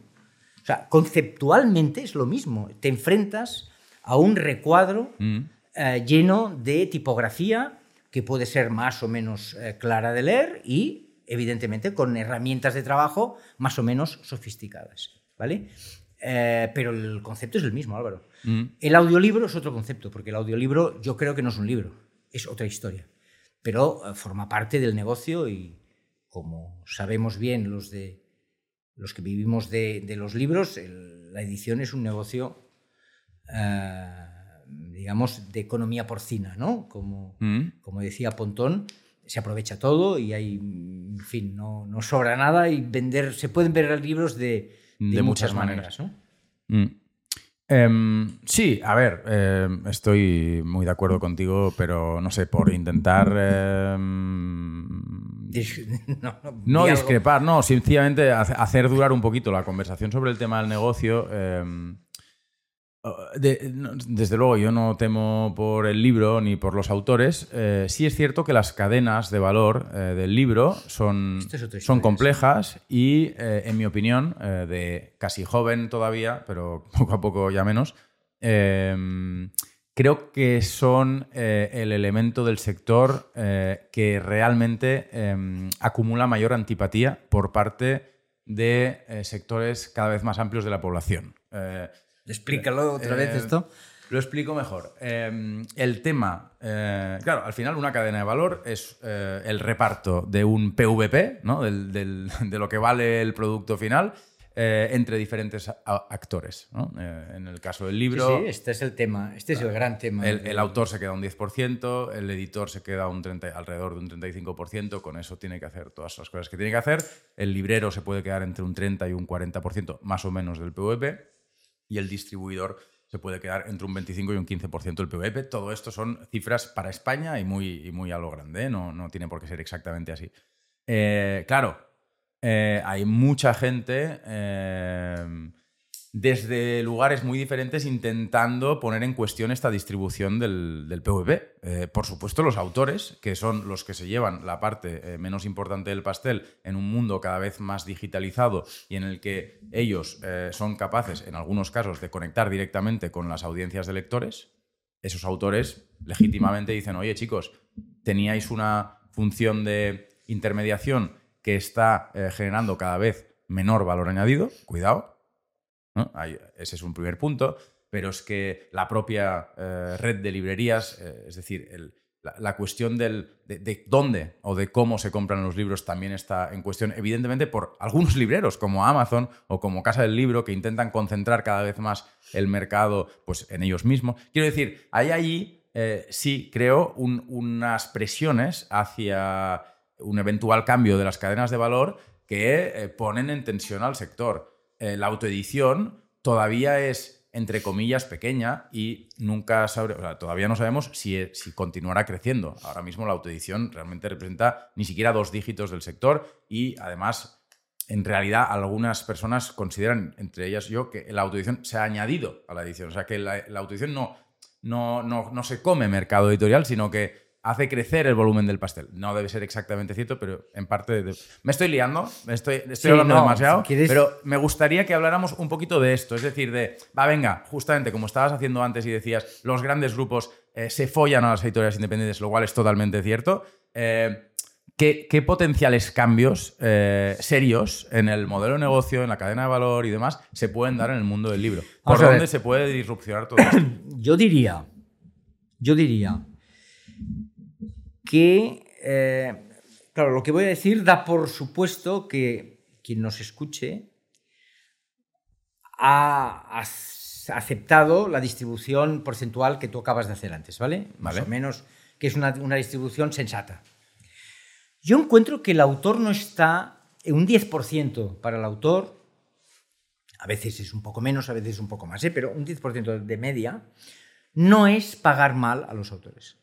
No están mal pagados. En lo que es la cadena de valor, ¿vale? No está mal pagado. Porque efectivamente hay mucha gente, muchos servicios y mucha energía y mucho dinero a lo largo de la cadena de valor. Y el autor eso debe saberlo. Y si no lo sabe, que el editor se lo explique. ¿Vale? La distribución es complejísima. Todo lo que es logístico, por eso se pagan también los cargos logísticos. Es que es muy complicado.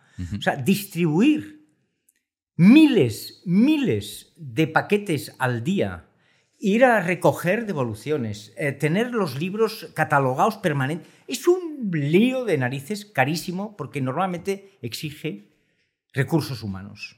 ¿vale? Y además ahora tecnología. Es una mezcla de máxima inversión tecnológica y máxima inversión en recursos humanos. Por lo tanto, el distribuidor es lógico que se lleve una parte importante de la edición, de- del, del PVP. El librero. El librero, tú has mencionado a Amazon como un librero. Sí, es el librero en sentido teórico. Es una tienda de libros. Es una tienda de libros, pero cuando hablamos de libreros hablamos de otra cosa, hablamos del editor, de perdón, del librero independiente o de la cadena de librerías, Sí. etcétera. Digamos que Amazon ha sido más disruptivo. Eh, pero bueno, es, es un librero. El librero, importante no, importantísimo. Claro, es que no, no, no, hay, no- hay otra. Es decir, eh, eh, ¿en, en dónde se comprarían los libros si no están en una librería? ¿Uno a uno? ¿En autoedición y autodistribución y auto... Es un disparate. Es inviable. A no ser que venga un genio a demostrarme que no lo es. Por tanto, el librero es necesario. El librero se lleva una parte pequeña. Ahí eh, es discutible. Yo creo desde que luego van muy apretados. van muy apretados. El librero eh, va muy apretados, pero al mismo tiempo, en Barcelona, por lo menos, pero yo diría que en Madrid también, solo conozco estos casos, están apareciendo librerías, eh, no diré como setas, porque también No. cerraron durante varios años muchas, pero bueno, están surgiendo librerías y librerías con muy, muy atractivas, o sea, muy bien hechas. muy Pero bien. con personas que se lo ocurran mucho Que se lo detrás. ¿eh? No, no, que a le eso me meten muchas horas, ¿eh?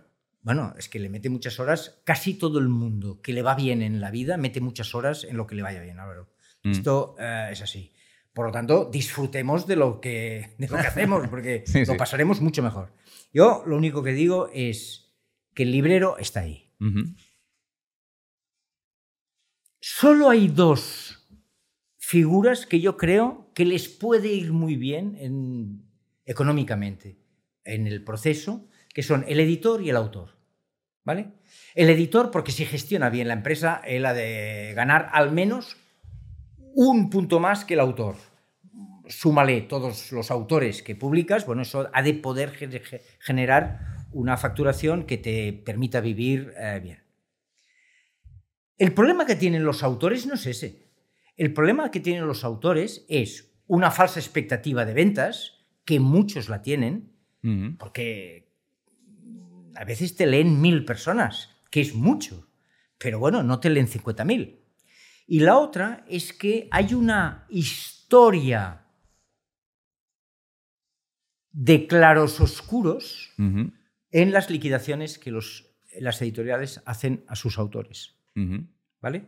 No siempre ha sido transparente el proceso de liquidar las ventas a un autor, ¿vale? Este es un tema muy delicado que muchos autores eh, negaban que sucediera, pero yo, Muchos autores, muchos editores. perdón, muchos editores negaran que ocurriera, pero yo creo que ocurría. Esto hoy es bastante más difícil, porque manipular la informática es muy complicado. Bueno, pero yo que vengo eh, más fresco, flipo con la pésima calidad de la información Eh, que mueve el sector. O sea, La- yo, yo mismo como editor no sé, no sé No, no, cuánto yo no vendo. hablo- vale, yo no estoy hablando de la información, que ahí te lo Bueno, compro. eh. Yo te estoy hablando de lo que liquidas a un autor. ¿vale? Hoy yo creo que se liquida con bastante honestidad, pero en el pasado yo diría que no, y eso uh, arrastra, ¿vale? Una sospecha constante por parte de muchos autores. Pero es muy fácil de resolver, ¿eh? Es que esto es lo que a mí me impresiona del sector editorial, eh, o al menos de la, de la, vertiente conservadora del sector editorial. Eh, es que hay amenazas internas y externas, ¿no? O hay debilidades internas y amenazas externas. Amenazas externas las que quieras, ¿no? El móvil, Netflix y lo que sea. Pero las debilidades internas existen y una de ellas, por ejemplo, es la cuestión de la transparencia, de la calidad de la información, primero, a través de la cadena, y luego de la transparencia. El, creo que es el no, claro, si el librero no hace remontar con claridad y mediante un sistema informático eh, que ha sido eh, creado de mutuo acuerdo junto con los distribuidores, los editores, el gremio de autores, etc. Claro, si, si ni siquiera somos capaces de saber, si ni siquiera yo como editor sé cuánto he vendido de un libro en un momento T del tiempo, joder. Eh, bueno, un momento, lógicamente un momento. se generará una relación de desconfianza, eventualmente del editor hacia el distribuidor, pero sobre todo del autor hacia, hacia el editor, dado que el autor es el más frágil de la cadena. Expliquemos esto bien, para que los autores o potenciales autores, bueno, para que cualquiera que nos vea y nos oiga lo entienda. ¿Qué quiere decir que un editor no sabe exactamente lo que ha vendido? Quiere decir que no tenemos a nosotros, cada librero de España no nos manda un correo y nos dice, he vendido uno, he vendido otro, he vendido un tercero a lo largo del tiempo. Uh -huh. No lo sabemos. No lo sabemos. Nosotros, a través de nuestro distribuidor, colocamos el número idóneo, el mayor eh, número posible de ejemplares en el mayor número de puntos de venta uh -huh. o los más convenientes y entonces se inicia el proceso de comercialización con derecho a devolución. Los libreros en España tienen derecho a lo que no venden, devolverlo. Y devolverlo cuando les dé la gana. Y cobrando el 100% del Y cobrando el 100% de lo que, eso sí, han pagado previamente. Sí. Esto lleva a cosas paradójicas. A veces vuelven libros enseguida y a veces vuelven libros seis años después. Sí, sí, por supuesto. Pero si vuelve, tiene derecho a que se lo abonen. ¿Vale? Como de un libro de 2017, vale. ARPA tendrá eh, entre 200 y 400 ejemplares en el punto de venta vale. y esos libros no se venderán nunca. Eso lo que indica es que es un tapirulán, es una, es una, como se dice en castellano, una, un, una cinta. Una cinta que va dando vueltas y cuando a ti te dicen, pero ¿cuántos, se ven, ¿cuántos libros has vendido? Editor, ¿cuántos libros me has vendido? No lo sé. Lo que sí sé es cuántos he colocado y he facturado porque me lo dice el distribuidor. 2.200. ¿De estos cuántos he vendido, vendido? No lo sabes. Si no tengo GFK o no tengo Nielsen, no lo sé. Puedes saberlo más o menos con LibriRed. Puedo saber. LibriRed que es, es, otra, otra plataforma, otra herramienta que te da información de ventas que normalmente has de llegar a conocer qué multiplicador le has de aplicar, porque ellos en que representa solo una parte del mercado. Solo representan una parte del mercado, es decir, una parte del mercado de las librerías les pasa información y ellos la sistematizan. Bueno, pero ahora, por, por no, no, nos, esto no nos para, liemos... para, que la gente entienda, sí. porque un editor dice, pues no sé cuánto he vendido, por eso. pero, y acabo, vale. llega un momento que las ventas se consolidan. Las ventas están consolidadas. Si tú eh, llevas seis meses eh, reeditando, reponiendo y reeditando, quiere decir que lo que colocaste inicialmente eh, lo tienes muy cerca de haberlo vendido.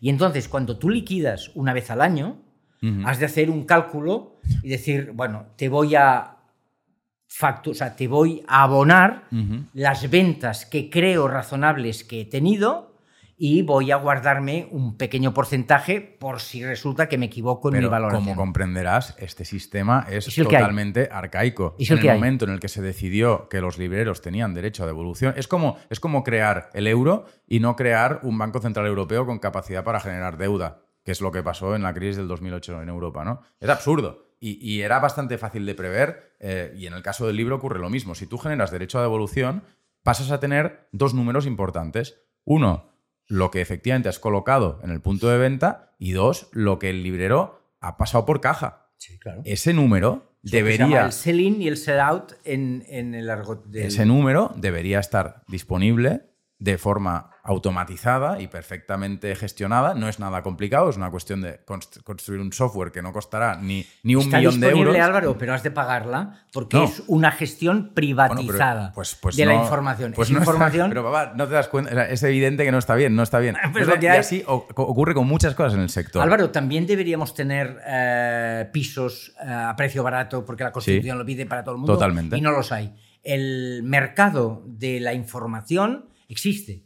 Hoy en día, lo que cuesta armar un sistema eh, y una estructura eh, que capte la información real de todos los libros de España, que se la compre, porque te aseguro que eh, GFK paga dinero a Casa del Libro para que le pase la información. Sí, sí, sí. ¿Vale? Es un, es un toma y daca. Y claro, GFK te la cobra a ti si eres pequeño, no lo puedes pagar ojalá y te quedas sin esa información. Ojalá un día yo participe en un proyecto con libreros y con autores y con distribuidores eh, y con editores, evidentemente, para eh, mejorar un poquito este sistema, porque creo que el software que hace falta crear es muy sencillo, muy sencillo, y, que es eh, arcaico que un autor no pueda... Bueno, de hecho se da una paradoja. Un autor de editorial de autoedición tiene un login y un password para entrar en la página web de esa editorial de autoedición y en esa editorial de autoedición puede ver sus ventas. Igual que un editor, digamos, puede ver sus ventas, puede ver su facturación, su colocación. Es un punto de venta, ¿eh, Álvaro? Un punto de no, venta. No, no, no. Puede ser uno, puede ser mucho. Eh, en fin, sabes que eh, estamos enrollando. Este tema es un rollo. Sí, es un tema muy especializado, pero por ejemplo, que sepas que el LibriRed, que fue una herramienta que quería ser la alternativa del sector de los libreros y de, a, GFK y a Nielsen, mm. bueno, pues se le está, ah, se han considerado que ya quieren ganar más dinero, están subiendo las tarifas, están clasificando a los potenciales clientes, que somos los editores, por si tenemos mucho dinero o poco, nos ponen tarifas altas o no, han llegado a discriminar los contenidos, el, acceso a determinados mm. contenidos según lo que pagas. Es decir, es el capitalismo puro y duro de nuevo en una empresa que surgió con ayuda pública, con una iniciativa del sector del libro, en el que este caso libreros, que son los que pasan la información. Pues incluso una cosa tan bien nacida se está convirtiendo en una empresa que lo que quiere es ser más rentable, ganar más dinero. Esto es una lucha, Álvaro, que eh, puedes, eh, tu generación puede, puede ponerla en marcha, pero no es tan sencillo eh, como parece. Bueno, yo creo que nos hemos enrollado con un tema muy aburrido. Entonces vamos a intentar, no sé, reconectar con, la gente. Y, y, te quiero preguntar por ARPA. ¿Por qué montaste, por qué fundaste ARPA Editores? ¿Qué proyecto editorial había, hay detrás de ARPA? Bueno, ARPA nace por tres motivos, por tres causas eficientes. Yo, yo no sé si es la causa final, ¿eh? pero es las causas eficientes, las que dieron lugar a ARPA son un hartazgo importante en mi anterior trabajo en RBA, el hecho de que siempre habíamos tenido la idea de crear ARPA, ah, desde yo, es decir, eh, mi mujer y yo guardamos con mucha ah, gracia una carta mm, que tú escribiste cuando tenías 14 años desde Estados Unidos, donde pasabas un verano, en donde explicabas que un día, cuando seamos mayores, haremos una editorial que se llamará ARPA. esto, esto parece una broma, pero es estrictamente así. Por tanto, era una idea antigua. Y la tercera razón es que eh, tú te prestaste a hacerlo, ¿vale? Yo tenía mis dudas porque era consciente de mis limitaciones, pero tú eh, me dijiste, estabas en París, eh, te cansaste del cielo gris y plomizo de París, eh, porque es una lata, y dijiste, oye, nos venimos a Barcelona eh, a montar una editorial, si te animas. Y, yo creo que esas tres circunstancias nos llevaron a buscar socios. Encontramos socios en la familia y encontramos socios en algún muy buen amigo. eh, que es casi un hermano, y, y, ya está. Y con muy pocos recursos eh, nació ARPA, esa es la verdad. suficientes, pero la verdad es que nos apretamos mucho el cinturón y hasta hoy yo creo que es una pequeña historia de éxito, esa es la verdad. ¿Qué proyecto editorial o cultural o intelectual crees que hay detrás de ARPA? Si es que lo hay, tampoco hace falta que las cosas tengan... Yo creo que ahora lo hay, ¿vale?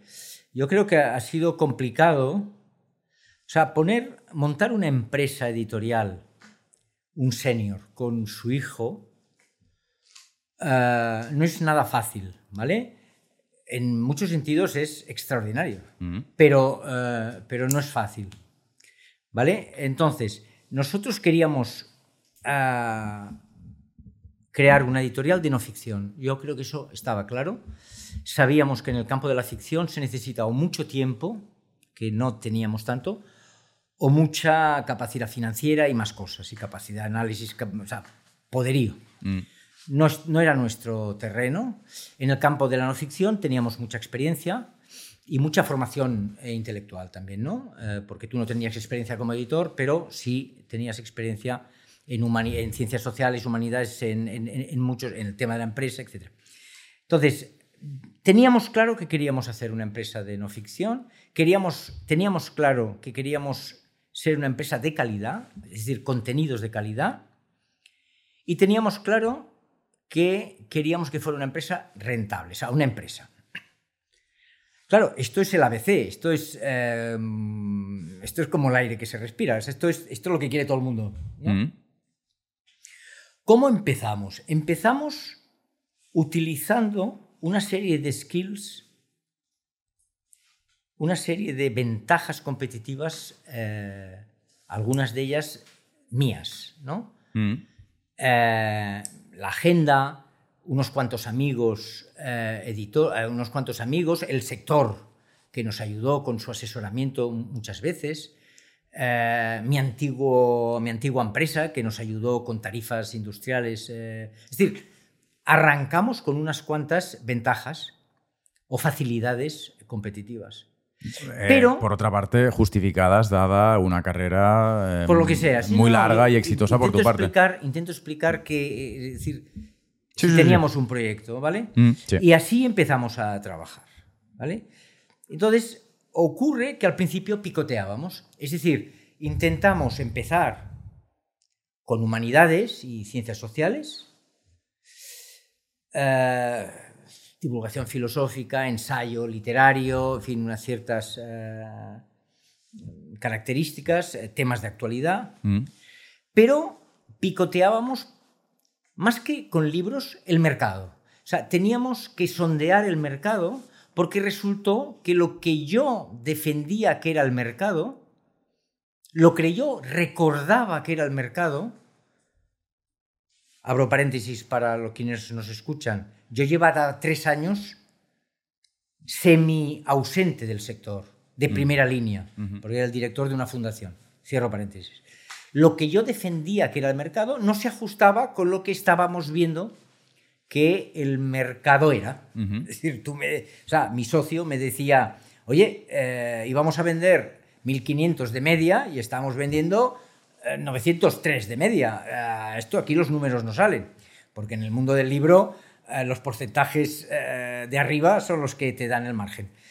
Efectivamente, no coincidía lo que yo eh, preveía con la realidad y eso nos obligó a picotear, es decir, a picotear el mercado, a buscar líneas en donde nos sintiéramos que sí respondían a nuestra expectativa, eh, siempre dentro de un orden, ¿vale? No íbamos a publicar disparates. Vale, hicimos esa primera etapa con bastante complejidad. Con mucho trabajo. Con mucho trabajo pero salió, salió razonablemente bien.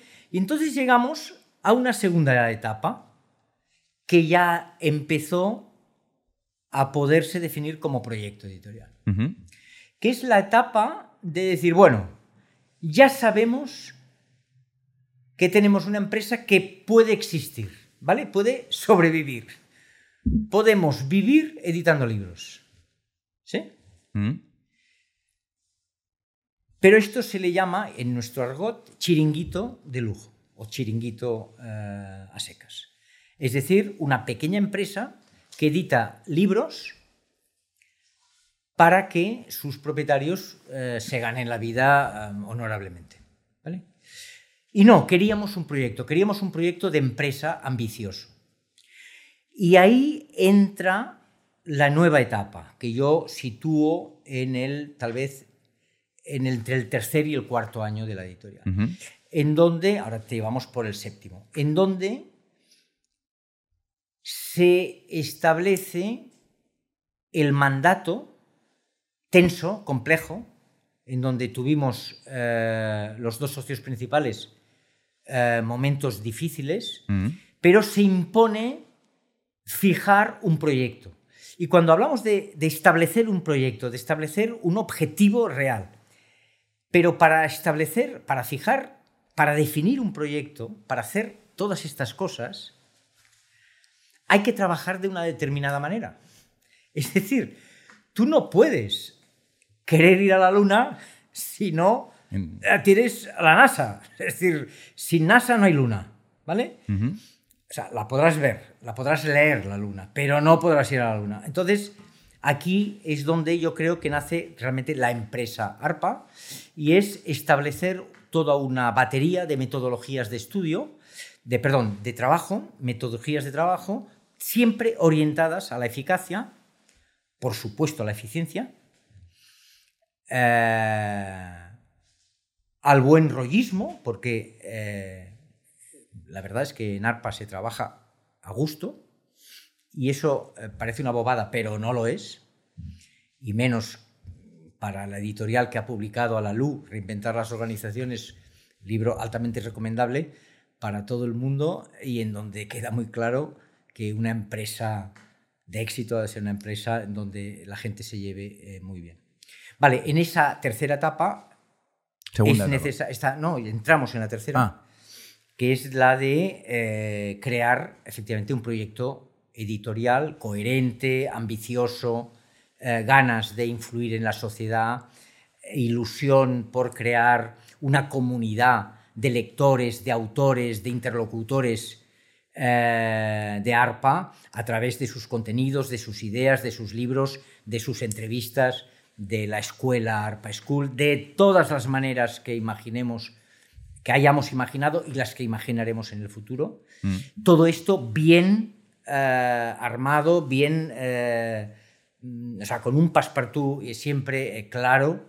Eh, no hacerlo todo entre todos, eh, para nada, pero sí que estamos en esa línea, ¿vale? De ser una empresa capaz de influir en la sociedad, eh, de aportar nuevas ideas, de captar talento y lanzarlo al público y todo esto siendo rentables. ¿vale? Eh, yo creo que estamos ahí y eso ha sido más difícil de lo que parece. ¿vale? Porque si eh, crees que interesa al- a, quienes nos oyen, lo- lo- lo- lo podemos explicar, pero en realidad ha sido difícil porque ha habido dos filosofías, una que venía del pasado y otra que viene de la actualidad, que somos la- la- en fin, los dos socios principales, en donde no siempre hemos eh, conectado. Y digamos que en algunas ocasiones he preferido, en algunas, porque en la mayoría he cedido por convencimiento, ¿vale? Eh, porque creo realmente que mi socio analizaba mejor la realidad y tenía finalmente razón. Pero en algunas ocasiones eh, he dado yo un paso al lado Mm.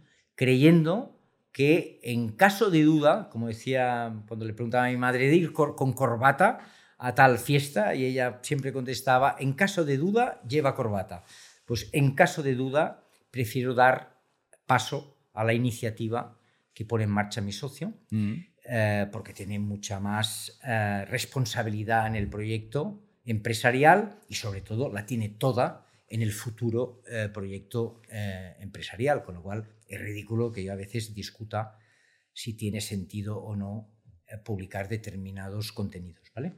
Pero yo diría que estas tres etapas eh, se han, se han, en fin, están claras Mm. en ARPA y yo diría que hoy somos una nave que va, en fin, que navega bien. Em, hemos pasado momentos muy difíciles, algunos externos, eh, que no viene ahora a cuento que se cuenten, pero que tienen que ver con distribuciones y problemas.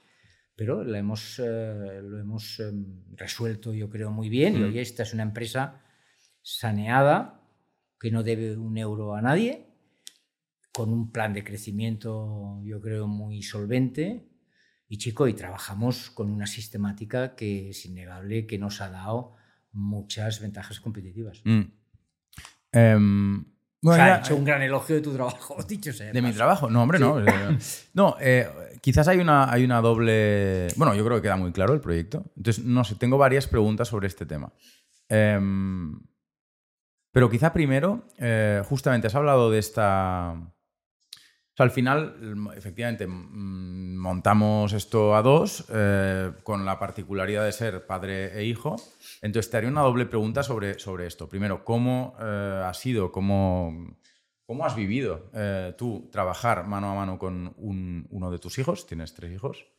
Eh, y quizá, por hacer un poco de ciencia ficción, eh, ¿qué, qué arpa habrías creado tú? O sea, ¿qué, qué- Yo, yo, yo solo. decir. Sí, que, que- Vale, este- no, no, no, está muy clara la pregunta y la sé responder. Montar una editorial con tu hijo es un lujo, es algo extraordinario, inaudito, no conozco ningún caso que esto haya ocurrido. He aprendido muchísimo. Es más, y ahora parecerá, esto te lo he dicho alguna vez, y esto puede parecer pelotero, pero es estrictamente verdad. He aprendido mucho, tengo la sensación de haber aprendido mucho más yo de ti que tú de mí, eh, o de lo que yo te haya podido enseñar. Eh, yo he aprendido mucho de ARPA, no solo de ti, porque eh, ARPA es un equipo y hay gente que también me está enseñando cosas, ¿vale? Y la manera de trabajar del conjunto me está enseñando mucho. Me ha entristecido a veces discutir eh, con mi hijo, Mm. porque no dejas de ser mi hijo y yo tu padre, y entonces ahí también hay otro elemento diacrónico de historia. Claro, es muy difícil para quien nos oye eh, hacerse cargo de que somos socios, pero también somos padre e hijo y venimos de, un, Mm. de, de haber vivido eh, como padre e hijo toda Claro. nuestra vida, ¿no? Mm. Pero dicho esto, yo creo que es un lujo. Es la razón del éxito, o una de las razones del éxito de ARPA, es que la hemos creado juntos y hemos sabido aprovechar lo mejor de los dos. Va por épocas, van por... por, por, eh, por- hay momentos en que estamos más en el salón y otras veces estamos mucho mejor en, las, en el- la habitación eh, de la tele o en la cocina, ¿vale? Pero en realidad yo creo que hemos construido una, una vivienda en donde caben muchos autores, muchos libros, muchos colaboradores, Mm. muy buen rollo. Y esto no se hace si finalmente los dos socios fundadores, hay más socios, pero los dos socios que trabajamos aquí, perdón, no nos lleváramos a nuestra manera también muy bien, ¿vale? Mm. porque esto se transmite. Y si alguna vez hemos discutido demasiado, yo creo que eso casi te diría que no es malo. Casi Es, te diría es que no es difícil malo. montar una empresa, ¿eh? Y tanto. Y de hecho, esta era mi siguiente mm, pregunta. ¿Cómo has vivido la creación y el desarrollo de una pyme? Eh, mm, Bueno, muy bien, porque yo no soy empresario. Es que esta es el otro, no, no descubrimiento. Es que yo sabía que no era empresario. Cuando a mí, a veces, bueno, a mí no, cuando yo a mí mismo me pregunto, ¿y por qué no lo he hecho antes esto? No lo he hecho antes porque yo no era empresario. Punto. Es tan sencillo. Yo era un, un editor, un es- estupendo editor, si tú quieres, en algunos momentos de mi vida. Sí. Pero no es lo mismo que ser empresario. Para ser empresario eh, es otra historia, son otras exigencias eh, y después hay un tema de voluntad de. Es decir, desear es una cosa, querer es otra. O sea, yo puedo desear muchas cosas. Eh, como, le- como me decía a mí Valverde, cuando un poeta y un historiador importante, cuando yo le prometía, cuando era joven, que le iba a enseñar mis poemas y nunca se los enseñaba, Mm. un día me dijo, oye, no es lo mismo eh, escribir versos que querer ser poeta. Eh, son cosas distintas. O sea, si escribe, se escribe. Pues yo te diría que en la empresa hay mucha gente que le gustaría, desearía montar una editorial. Mm. O una empresa. Pero se quedan en no montarla. Y después hay otro tipo de gente que no solo desea, sino que quiere montarla. Y va y la monta. Esta delgada línea lo es todo. Lo es todo. Es como decía Michael Jordan cuando le preguntaban qué lo convertía en él tan en el mejor ju- jugador de baloncesto de todos los tiempos. Me dijo, medio centímetro. Mm. Es la diferencia, medio centímetro. Pero llegó una fracción de segundo antes a la bola. Eh, es decir, todo es medio... eh, Pues yo creo que entre el desear y el querer hay esa pequeña diferencia. Yo creo que tú o mi socio eh, principal tienes ese cuajo, tienes esa edad, tienes esa energía, tienes esas capacidades y yo vi ahí una oportunidad. Eh, creo que lo vi desde el minuto uno, esto nunca te lo he dicho, pero yo sabía que saldría bien. Eh, yo estaba convencido que saldría bien. Mm. Mucha gente me ha preguntado si no tuve miedo de saltar al vacío. El más mínimo miedo. Sí, es curioso esto. El más mínimo. Ah, el Pero más no mínimo. por una fe estúpida o ingenua No, o para no. parecerme ahora muy listo. No, no. Nunca me planteé esto en términos de miedo escénico. Cero. No, es curioso, nunca, y creo que nunca hemos dudado ni un minuto de que esto iba no solo a salir bien, sino, o sea, yo soy todavía más flipado que tú. Yo creo que será la mejor editorial creada en estos años, digamos, en los años. Esto cuando yo lo deje, a lo mejor llegas a conseguirlo. Bueno, pero quiere decir que, que- que máxima ilusión y máxima ambición bien entendidas. Eh, sí que quizá yo tuve unos años de, de ansiedad eh, y que tienen que ver justamente con lo que supone ser empresario, con lo que Posible. con, con la dificultad de, de- de gestionar la, la doble contabilidad o la doble dimensionalidad de una empresa, Sin que duda, es eh, el mundo de los contenidos, el mundo real de los contenidos y el mundo ficticio, pero importantísimo, de los números. Si me permites una, una- una metáfora que he usado Sí. varias veces. Eh, mi último presidente de compañía siempre me decía, eh, me animaba a irme con él a la colina, a lo alto de la colina.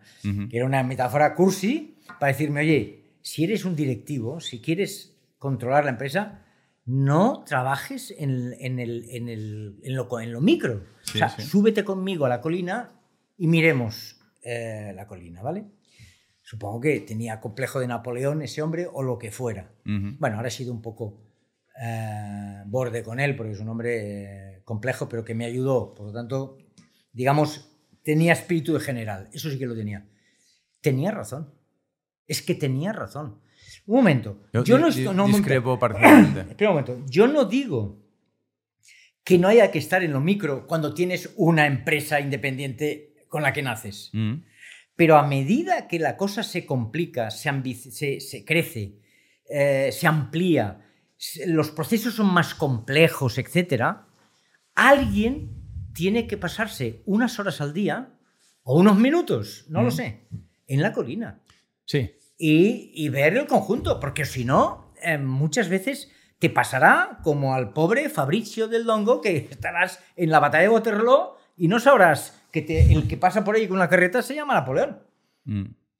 No, no puede ser, hay que estar ah, en, mirando el conjunto. Vale, yo creo que ese trabajo eh, todo el mundo es capaz de hacerlo, ¿vale? Cuando tiene la misión de hacerlo. Ujú.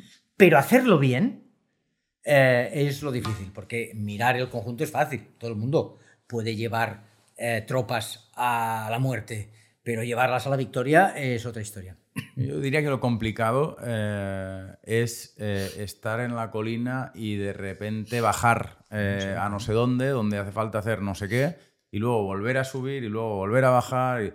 Eso, al menos en la primera etapa que describías antes, a mí me cansó mucho. Me cansó mucho. Porque creo que es un trabajo realmente exigente. O sea, digamos que una empresa joven es un animal muy, muy frágil, muy frágil. O, o tienes mucha pasta. Es que la pasta es muy importante. Cuando eres empresario, aunque seas microempresario, te das cuenta, tu- cuenta de ello, ¿no? Es un combustible fenomenal para ganar tranquilidad, ¿no? Para, para, para comprar tranquilidad. Cuando empiezas y empiezas con poco, hostia, tienes que trabajar muchísimo y tienes que ir con mucho cuidado. Porque es muy fácil gastar. Un momento, un momento. Yo aquí discrepo, puedo discrepar sí, un poco. claro, ¿vale? por supuesto. Si eres, eres tú el protagonista. Vamos a ver, que el dinero es importante es una frase, Álvaro, evidentemente. Y Sí. el oxígeno es importante. Si no hay oxígeno, nos morimos. Totalmente. El dinero es importante. Bien. Para una empresa editorial como la nuestra, el dinero no era lo más importante. La gestión del dinero sí. La gestión del dinero sí. Pero yo no creo que el dinero. Es decir, ¿tú crees que. A ver, es que no me estoy. eh, eh, no, no, no, no estoy explicando bien. Primero de todo, bajémonos los humos, porque gente que ha puesto negocios que van razonablemente bien, los hay a cientos. Hay mucha gente que pone negocios en cualquier ámbito que lo hacen de coña. Yo veo cadenas, veo empresas jóvenes, veo autónomos que hacen maravillas. Tú. Con lo cual, gente Tiene mucho mérito. muy competente, hay mucha, ¿vale? Yo creo que en ese conjunto estamos nosotros. En Pero el mérito no pertenece a una élite. O sea, eh, puede ser meritorio. o sea, No, lo eh, que el, quiero decir el es que hay esfuerzo mucha que gente- hace una joven madre o un joven padre también es muy meritorio y lo No, compara- estamos hablando de empresas rentables. Pues eh, es, es muy meritorio montar una empresa, muy meritorio, o ser un autónomo sí, rentable. es, pero hay, es muy muchas- meritorio. hay mucha gente que lo está consiguiendo. Bueno, ¿eh? Somos El- uno, el- uno el- más. El, mérito es abundante. si Vale, vale, de acuerdo.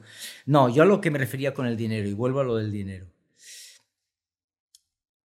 Yo creo que el dinero es importante siempre y cuando no vaya de abanderado en el proceso de, en, el proyecto, ¿vale? Eh, yo no lo llevaría de abanderado, ¿vale? No, no, no lo pondría en las, en las primeras filas. Lo pondría eh, de otra manera, ¿no? ¿no? No sé en qué posición. Pero el arrancar un negocio con 2,5 o con 5, Ujú. eh, yo no creo, también depende de las cantidades del proyecto, ¿vale? Pero yo no creo que... Mm. eh, Bueno, yo, yo digamos que discreparía. discrepas. Sí. O sea, creo que. o al menos tendría tendencia a pensar que tiene que ver con justamente tu formación de editor. O sea, con, con el hecho de que eh, a lo mejor la dimensión financiera de la gestión de una empresa. eh, que es eh, necesaria, pero no suficiente. O sea, la gestión financiera en sí no, no, no ofrece nada, no, no da nada, ¿no? La gracia son los libros, los autores, los contenidos, las ideas, etcétera. bueno, sí en nuestro caso. Pero, eh, pero sí que, en cambio, para, para po- posibilitar todo aquello, pues es, es muy importante el dinero. Creo que, creo que sí que es importante. Empezar con dos y medio o con cinco lo puede determinar todo. Y de hecho, eh, el, mm, es exactamente la misma lógica de la que hablábamos antes con los grandes grupos. Los grandes grupos, eh, al tener eh, no solo dinero, sino otras, eh, otros activos, pues efectivamente son muy potentes en determinados ámbitos. Y sí, sí, creo que es importante tanto el dinero como la gestión del dinero. Como muchas otras Pero- cosas. Y que eso es lo realmente difícil en una Pero empresa. yo ahora te pongo, te, te formulo yo la pregunta. Es tramposo, porque todo es importante, ya lo sé, pero es un juego. Tú tienes que, eh, para arrancar una editorial, tienes agenda importante, precios industriales óptimos, contacto, o sea, autores eh, conocidos, dispuestos a venir, o sea, acceso a contenidos eh, razonablemente alto. Eh, una red de comunicación para el tamaño de la editorial mm, sobresaliente. Y dos y medio o cinco. ¿vale? A mi hablo de financieros, de opciones. A mi juicio, resuelto, el, o sea, definido un proyecto, un proyecto, es tan importante o más cualquiera de esos dos ventajas competitivas que la diferencia entre dos y medio y cinco. Sí, pues No sé si me estoy No, explicando sí, bien. planteado así, por supuesto. Vale, es que es a eso a lo que me refería. Sí, sí, pues sí, estamos Eso de es a lo- acuerdo. Eso es a lo que me refería. Por supuesto, una empresa que no esté bien gestionada económicamente, es que es imposible que vaya bien. Este es el gran, no gran descubrimiento, es el mensaje que a todos los editores eh, de grandes grupos o personas del mundo que les apasiona el mundo editorial que quieran montar una editorial, el mensaje que yo les doy es, haced lo que queráis, pero salvad, O sea, a vuestro lado el empresario. Si sois capaces de ser las dos cosas, Pero, cojonudo. pero el empresario no es el que gestiona el dinero. El empresario es el que eh, entiende cuáles son eh, los elementos que deben funcionar bien en una empresa, por ejemplo, la capacidad de tener promoción o la disposición de herramientas, lo, lo que sea, eh, y el que posibilita todas esas cosas. ¿no? El, Sí, el sí. financiero sería el que se ocupa del dinero, el empresario es el que, el publisher que comentabas antes, Totalmente de acuerdo. de. Totalmente de acuerdo. Simplemente he dicho esto porque hablábamos Mm. completamente ahora del dinero. Sí, el, el- el- el empresario. Es que yo en esto sería muy, muy, muy concreto. Es que es un empresario. Es una persona eh, que ha de hacer que el sistema funcione y sea rentable. Llámalo, eh, esto yo lo llamo empresario, punto, sin más. En nuestro sector, bueno, pues tiene muchos, espe- muchos elementos específicos, como en otro sector tendrá otros, punto, sin más. Sí, A mí siempre me ha sorprendido las pocas editoriales jóvenes que tienen éxito. Es decir, eh, cuando uno mira, por supuesto, ARPA es la editorial que más factura de las que se han creado en los últimos 10 o 12 años. Después viene Blacky Books, que es una editorial que factura mucho más que ARPA. Y si te alejas un poquito más en el tiempo, te encuentras con una generación entera de, de editoriales como Libros del Asteroide, Capitán Swing, Errata y, muchas otras. Eh, libros del Zorro Rojo. Hay, hay mu- hay muchísimas, pero que tienen 15 o 20 años. Ostras, eh, no debe ser tan fácil montar una editorial cuando eh, si miras a tu alrededor no tienes vecinos. No, no, no, no conoces a editores que hace 6 o 7 años han montado una editorial. Vale, es, es cierto, hay muchas editoriales, hay pocas editoriales jóvenes, es verdad, tienes razón, hay pocas jóvenes, muchas han empezado y languidecen en el tiempo, eh, otras se mantienen, mm, digamos, con, con- con gasoil, o sea, a, la- a la- a la- a un Mm. ritmo bajo, se mantienen, es verdad, no hay, no hay muchas editoriales y, y otras aceptan un tamaño menor continuado. ¿Vale? Hay empresas editoriales, tengo la impresión, es una impresión, de que hay gente que ha montado su editorial o una editorial, su proyecto, y ya le va bien estar en su proyecto. ¿Vale? Sí. Con lo cual, tienen un perfil bajo. Y pero son- están muy a gusto. O sea, yo qué sé, ahora podría hablar de Gonzalo Pontón, pero hablo por hablar porque no conozco los detalles, ¿no? Pero pasado y presente. Mm, Tiene una editorial libros- de historia. una- Magnífica. magníficos libros, pero yo diría que eh, Pontón es la impresión que tengo. Se mantiene, tal vez por la edad, pero Yo fin, diría que la editorial está dirigida por su hijo. por su hijo ya. Farran Bueno, se llama, ¿verdad? eh, no lo que sé. sí. En cualquier caso, yo siempre lo ponía de ejemplo de, de- de- cosa. Editoriales con vocación de empresas que quieren crecer, que quieren crecer cualitativa y cuantitativamente, no sé si hay muchas. No lo sé, de las jóvenes. Mm. ARPA, por supuesto, lo es. ARPA, por supuesto, lo es. ¿Vale? Yo siempre pienso en un detalle. ARPA, en siete años, no ha tenido ni un mega bestseller. Ni uno. O sea, mega bestseller quiere decir 50.000 ejemplares, 100.000 ejemplares, 200.000 ejemplares. ¿eh? Año a año hemos ido creciendo. Es una empresa que ha ido creciendo, ha ido dando resultados cada año. Pero no hay ningún libro con matizaciones Mm. que un año signifique más del 20% de la facturación del conjunto del año de la editorial. ¿Vale? ¿Eso qué quiere decir? Que tenemos una media de libros o de ventas muy sana, si tú quieres, no de gran bestseller, pero muy saneada. ¿Vale? De hecho, teníamos muy claro que lo que queríamos más que un mega bestseller era reducir a cero los libros que te quitan eh, inversión, los libros que te hacen perder. ¿Vale? Mm. Queríamos subir por abajo. Yo creo que esto lo hemos conseguido y es una de las razones de la buena marcha eh, económica de ARPA. Si no crees eso, me lo discutes y ya está. Otra cosa es que también hay que buscar el gran mega bestseller, Mm. pero eh, ya estamos muy cerca.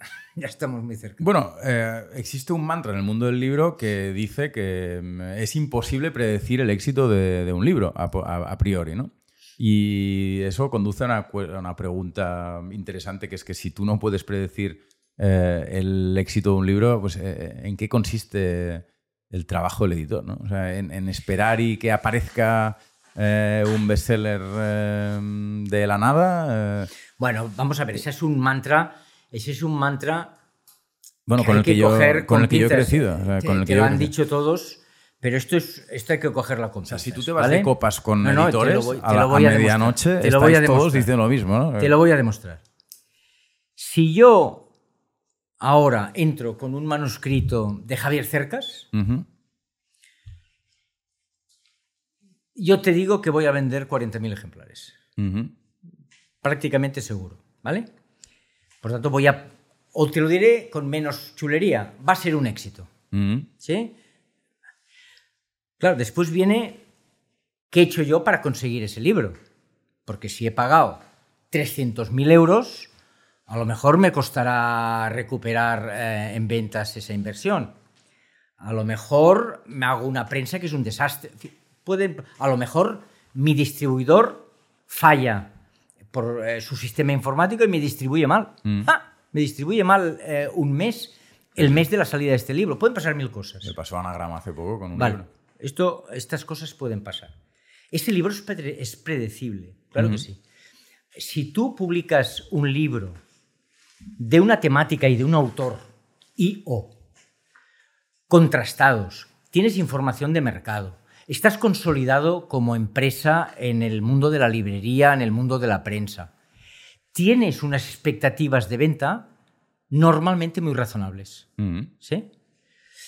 Por lo tanto, hay una expectativa razonabilísima y pobre de la editorial y del editor que no analice suficientemente el mercado y sus propios resultados y que no valore la expectativa que tiene en cada libro, porque entonces sería un suicidio, sea, es un, un riesgo en cada libro. Esto no ocurre, ¿vale? Lo sabemos bien.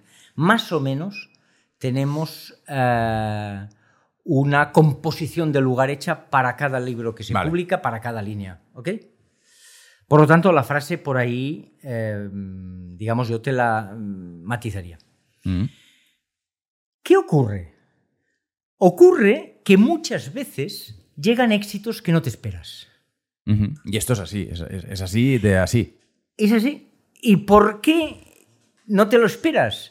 Bueno, cuando el éxito ya es un hecho, resulta que el editor siempre creyó en ese libro, siempre te dice, no, no, no, eh, tú no sabías que ibas a vender eh, tantos miles de ejemplares, porque no lo sabías ni te lo podías imaginar. ¿Que confiabas en ese libro? Por supuesto. Mm. ¿Que crees que se lo merece? Mm, de acuerdo, pero tú no puedes prever eh, ese éxito porque a veces es realmente inopinado. Cuidado, eh, Larsen viene de un éxito internacional. Lo lógico es prever que eh, en España también será un éxito. ¿Vale? Ahora, el pijama de rayas no fue un éxito en su país y en España fue un mega éxito. Eh, esto va como va. Yo he visto fracasar libros magníficos, he visto triunfar libros medianos, siempre buenos en su género. Yo siempre he defendido que incluso eh, no conozco éxitos editoriales. El libro, eh, o sea, no conozco ningún libro que haya sido un éxito editorial que no esté en su género Mm. muy bien parido, muy bien concebido. Si es para un público friki o un para, para un público que no lee nada, pues está muy bien hecho para esa gente. Mm. ¿Vale? No, no. El éxito. mm, El éxito siempre tiene un porqué. Pero esto es súper tautológico, en realidad. O sea, es difícil saber qué viene antes, ¿no? Si el huevo o la gallina. Porque No, en la lo que medida en que tiene éxito, sí. siempre tendrás tendencia a decir que es bueno Sí, para dar pero es verdad que, hay éxitos que no eran previsibles. Mm. Y yo creo que esto ocurre más a menudo de lo que parece. En ARPA hemos publicado libros que hemos vendido muy bien y que no sabíamos si iban a vender bien. No, no- no es que creyéramos que se venderían mal, es que no sabíamos cuán bien se iban a vender. El niño filósofo. Mm. El niño filósofo de Jordi Nomen, un libro espléndido. Este tío ha vendido muchos libros y no nos esperábamos que vendiera tanto. Entonces es ahí que dices que no sabes. Y en cambio algún libro eh, que no, que no quiero mencionarlo, que dices, hombre, yo creí en este libro y, Y luego- y se queda en nada. La frase se refiere a esta dialéctica, pero no es más que un, una más de las frases, porque también se podría decir si una gran empresa editorial es capaz de prever un, un, un- un abanico de ventas. Oye, llevamos, yo creo que llevamos tres horas, si no llevamos tres horas casi, pero... ¿Tres eh, horas? yo creo que llevamos tres horitas. Pero no pasa nada. Eh, ya no queda nadie. Como siempre, al final de los episodios no, no hay ningún tipo de presión. Podemos hacerlo hasta mal y lento. Eh, pero tengo un par de preguntas más que me gustaría hacerte. Eh, y una de ellas es, ¿para qué sirve leer? Eh, y, te lo plantearé en términos morales. ¿Tú crees que las personas que leen mucho son mejores que las personas que leen poco? Y en términos sociológicos o políticos también, ¿crees que las sociedades en las que se lee mucho son mejores que las sociedades en las que se lee poco?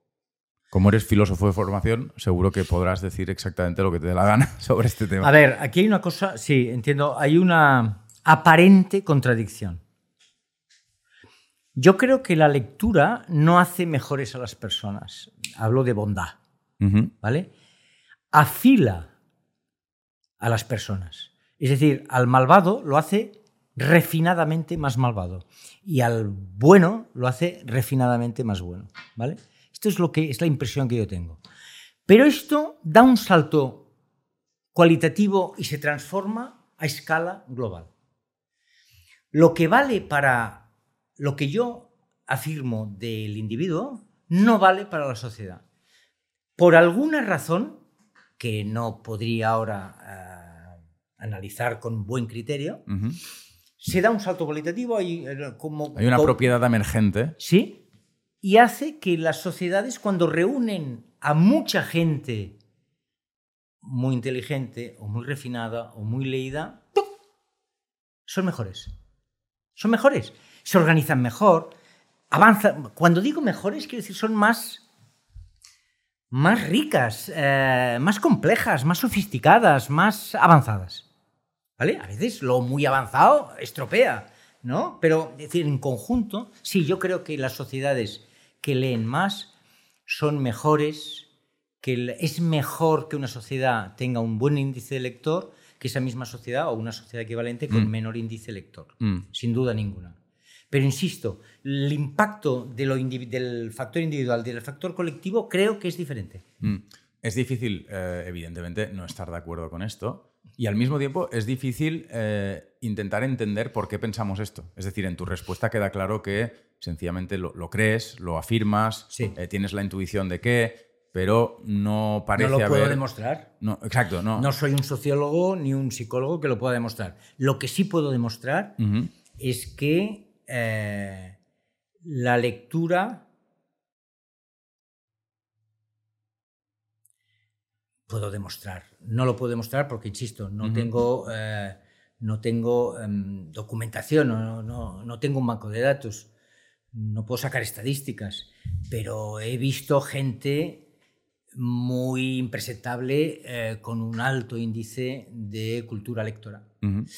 Eh, O sea, eso está claro. Digamos, a nivel individual está Y claro. al revés, he visto gente con poca índice lectora que tienen un, un buen talante natural y una inteligencia natural.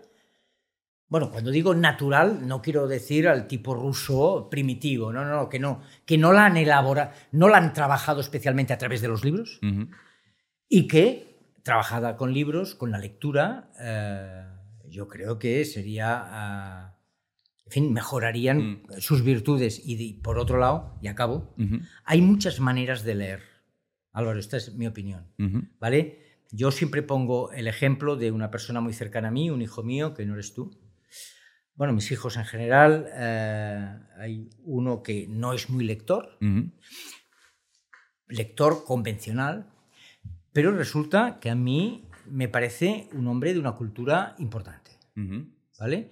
Por cultura entiendo conocimientos razonablemente elaborados, útiles, eh, bellos, eh, en fin, hay una, un- es, es una tienda bastante completa. Lo ha conseguido leyendo de otra manera, ¿vale? Leyendo de otra manera. Y finalmente, porque ha leído a través de eh, otras plataformas, en fin, pero ha leído. Y después hay una tercera forma de leer que es eh, no incompatible, ¿eh? se solapan, y que es una bobada que, que, te, que te, parecerá una, una, imagen cursi, pero es que lo creo profundamente, que es la lectura del gran escritor, que es observar. ¿vale?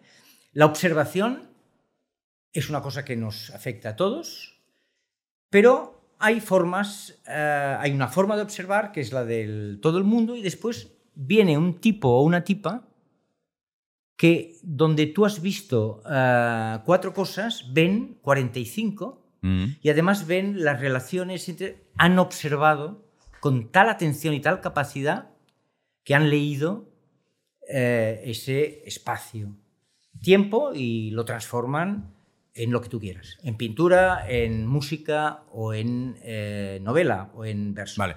Esto es una forma de leer. Tres formas de leer.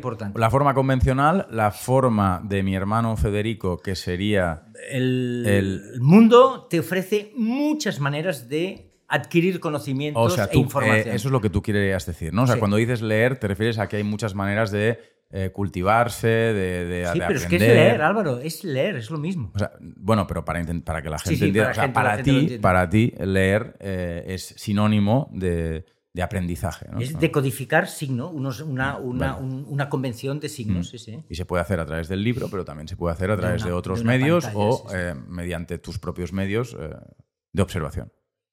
Vale. Es el sentido de leer, de eh, captar mm. mensajes. Mm.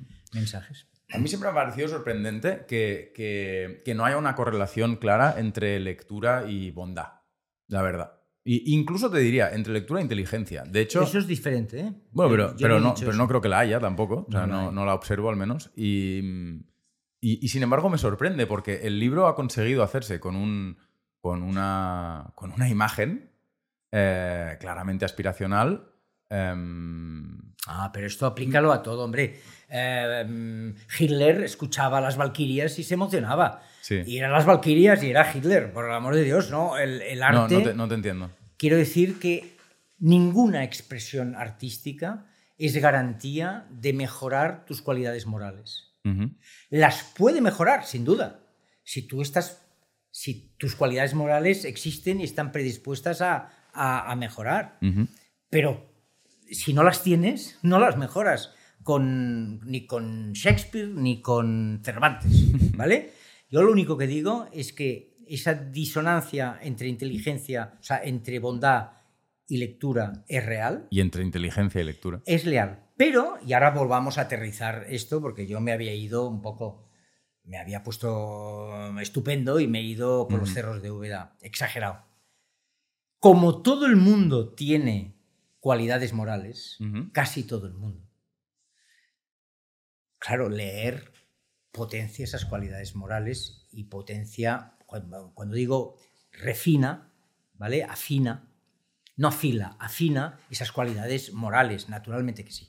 Mm. ¿Vale? Y también la inteligencia. La inteligencia más o menos la tenemos todos en grados eh, diversos y la lectura, cuando es una práctica corriente, habitual, eh, enriquecedora, también mm alimenta la inteligencia y le da recorrido a la inteligencia. Esto es como el ejercicio físico. Si tú haces cada día ejercicio físico, estarás mazado. Esto, eh, eh, o sea, nos dedicamos a esto, o sea, no, no vamos a, negarlo. Quiero decir, yo a nivel individual creo mucho en esto, pero insisto, conocemos a mucha gente muy leída, pero vamos, muy, muy leída, y que es entre mala y estúpida en muchísimos aspectos de la vida y que te puede decir auténticas barbaridades eh, sobre, sobre la sociedad, sobre los demás, eh, sobre mm, juicios morales, precisamente, juicios políticos, juicios, sí, juiciamiento de hechos. La lectura no es una farmacia, no es una farmacia. El, no cura eh, las enfermedades, no, no, no, no cura. y es uno mismo el que decide si la lectura te hace mejor persona o peor persona. Yo he conocido Ah, mira, ahora estaba pensando en esto ayer. Hay muchos intelectuales eh, mm, que transmiten una capacidad de rencor y odio de intelectuales españoles que a mí me deja estupefacto. Estupefacto. Eh, es gente que debería estar flotando del placer de que Deberían se ganan ser- la vida, se Sí, ganan sí, la vida, deberían ser Deberían ser budistas, maestros. deberían ser No, maestros. bu- budistas no, que el Bueno. budismo es otra historia, pero maestros deberían ser, pero no maestros para dar lecciones, sino ellos deberían haber aprendido en que el rencor y el odio son, eh, son, son, eh, son el infierno. O sea, pues se viven en el infierno por- encantados por- de la vida, no quieren con- subir al paraíso ni, al, ni en el... Nada, nada, ellos quieren el infierno. Y son gente muy leída. ¿Cómo se explica esto? No sé, eh, porque la condición humana y la lectura eh, van en paralelo, Álvaro. No, Es que no- antes de, ha- hablabas de estas tres formas de lectura que serían, digamos, la, la lectura literal, la observación y, la, y, y directamente la vida, ¿no? La, la experiencia vital. Y a lo mejor hay gente que, que- que no sabe, mm, bueno, obtener valor de la lectura para observar bien y para vivir mejor, ¿no? Hay gente que lee muchísimo pero que observa fatal, que se, Efectivamente. que- que- que- y es evidente. hay en- gente que lee fatal. hay gente que lee fatal, ¿Eh? pero hay gente que observa fatal después de haber leído mucho, no sé si bien o mal, y desde luego hay gente que lee muy mal, eh, o perdona, que lee muchísimo, pero que después vive de una forma que, que- que realmente genera... Impresiona. Sí, Impresiona porque- por eso, por la capacidad que tienen pues, de ser rencorosos o de ser egoístas o de ser malos o de ser Yo mezquinos. Siempre tengo... Por supuesto, esto es una porción pequeña de la gente que lee. No, Yo siempre quiero- te he dicho, creo, que no juzgues a las personas por lo que piensen. Perdón, nunca juzgues a las personas por lo que digan, sino por lo que hacen. ¿Mm? ¿Vale? Porque es verdad que el- la, la piedra angular, la piedra angular del- de la bóveda que somos cada uno de nosotros, ¿Mm? Es lo que llevamos a cabo. ¿Vale? Ah, y esto es una decisión en donde la lectura es una pieza más. Es una pieza más. No es más que una pieza más. Lo que pasa es que la lectura te da riqueza. Es como viajar.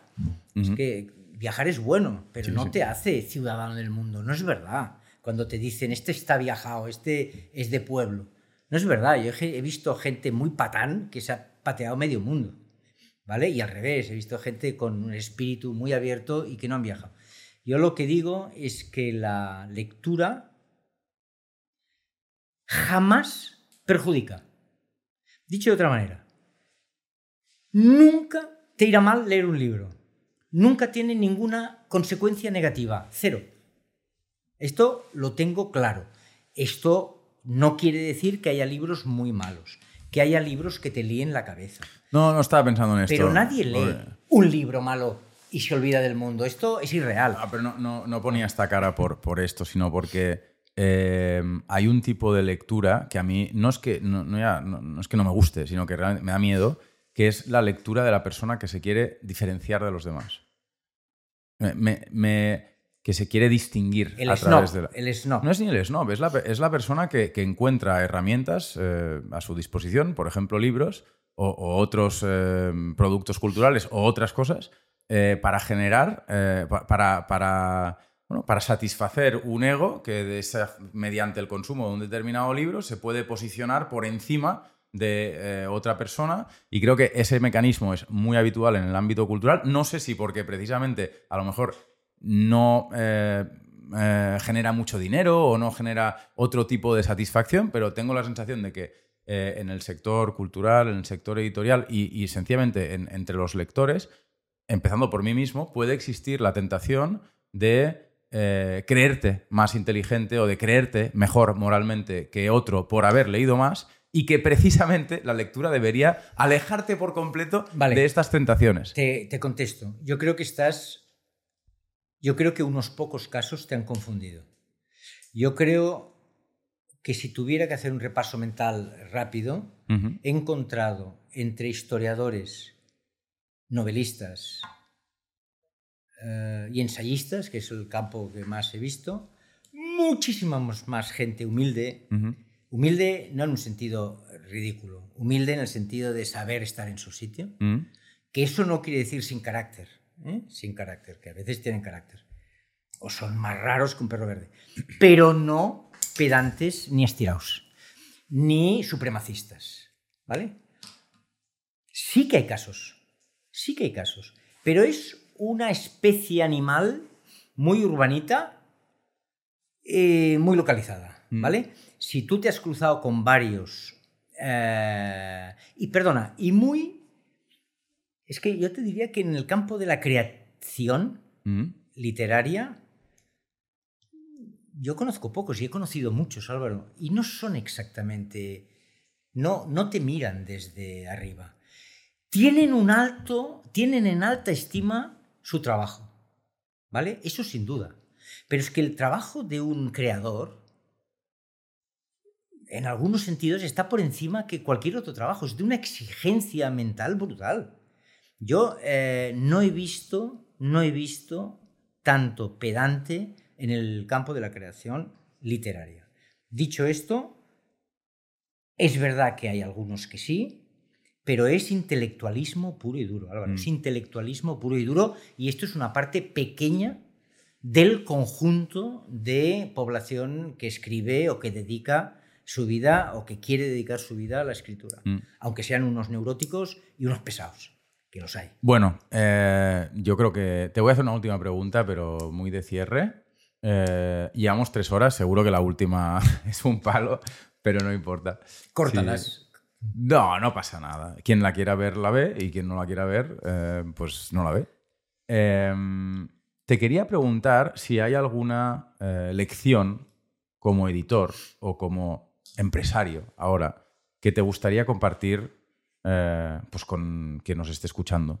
Em, profesional o personal, algo que te apetezca compartir para terminar y antes de preguntarte, como siempre hacemos por, por algún invitado. Eh, no sé qué contestar, pero eh, me reinvento la, o sea, manipulo un poco la pregunta y te diría a cualquier persona joven, le daría un consejo. que es un consejo que es la sopa de ajo, ¿eh? No, bueno. o sea, no, no, no invento nada dedícate a algo que te dé satisfacción íntima y personal. Olvídate de todo lo demás. Trabaja, busca trabajar en algo que te llene interiormente y estarás eh, en el camino correcto. Súper. Pues, ¿a quién te parecería interesante que invitáramos a Arpa Talks en el futuro? Hombre, yo te diría eh, una cosa muy poco original, pero que me parece mm. interesante. Y es, deberías convencer a un editor de los de gran grupo, a un CEO, que se sometiera a esta misma, o a parte de este mismo debate. Eh, evidentemente, el mundo de la edición interesa mucho a los que trabajan en él y muy poco a los que no trabajan en él. Yo no sé si tendremos muchos muchas visualizaciones. Ya veremos. Ya lo veremos. Pero es verdad, interesa mucho a los del sector y a los demás. Les importa un pimiento, quieren leer un libro y punto. Pero a esos que nos interesa el sector del libro, eh, la opinión de Nuria Cabutí o de Jesús Badenes o de quien sea. ¿eh? Que son los CEOs respectivamente de, Penguin Random House en lengua española y poca broma, Poca broma. Si son capaces de hablar con al menos la misma franqueza con la que hemos hablado nosotros, mm. yo creo que el oyente tendrá una visión global mm. de la gran y de la pequeña editorial eh, muy interesante y plenamente satisfactoria para saber dónde pisa. ¿vale? Por lo tanto, te ofrecería, te animaría a convencer a cualquiera de esos dos. Pues eh, muchas gracias por, por, por ese consejo por los invitados y sobre todo por, por, haber aceptado jugar a esto. Espero que hayas estado a gusto. Para mí ha sido un placer y una experiencia muy divertida. Solo espero que tu madre se acabe contenta, acabe la tercera hora sin, sin ponerse nerviosa. Bueno, pues muchísimas gracias de verdad y, y nada. Hasta pronto. Hasta pronto.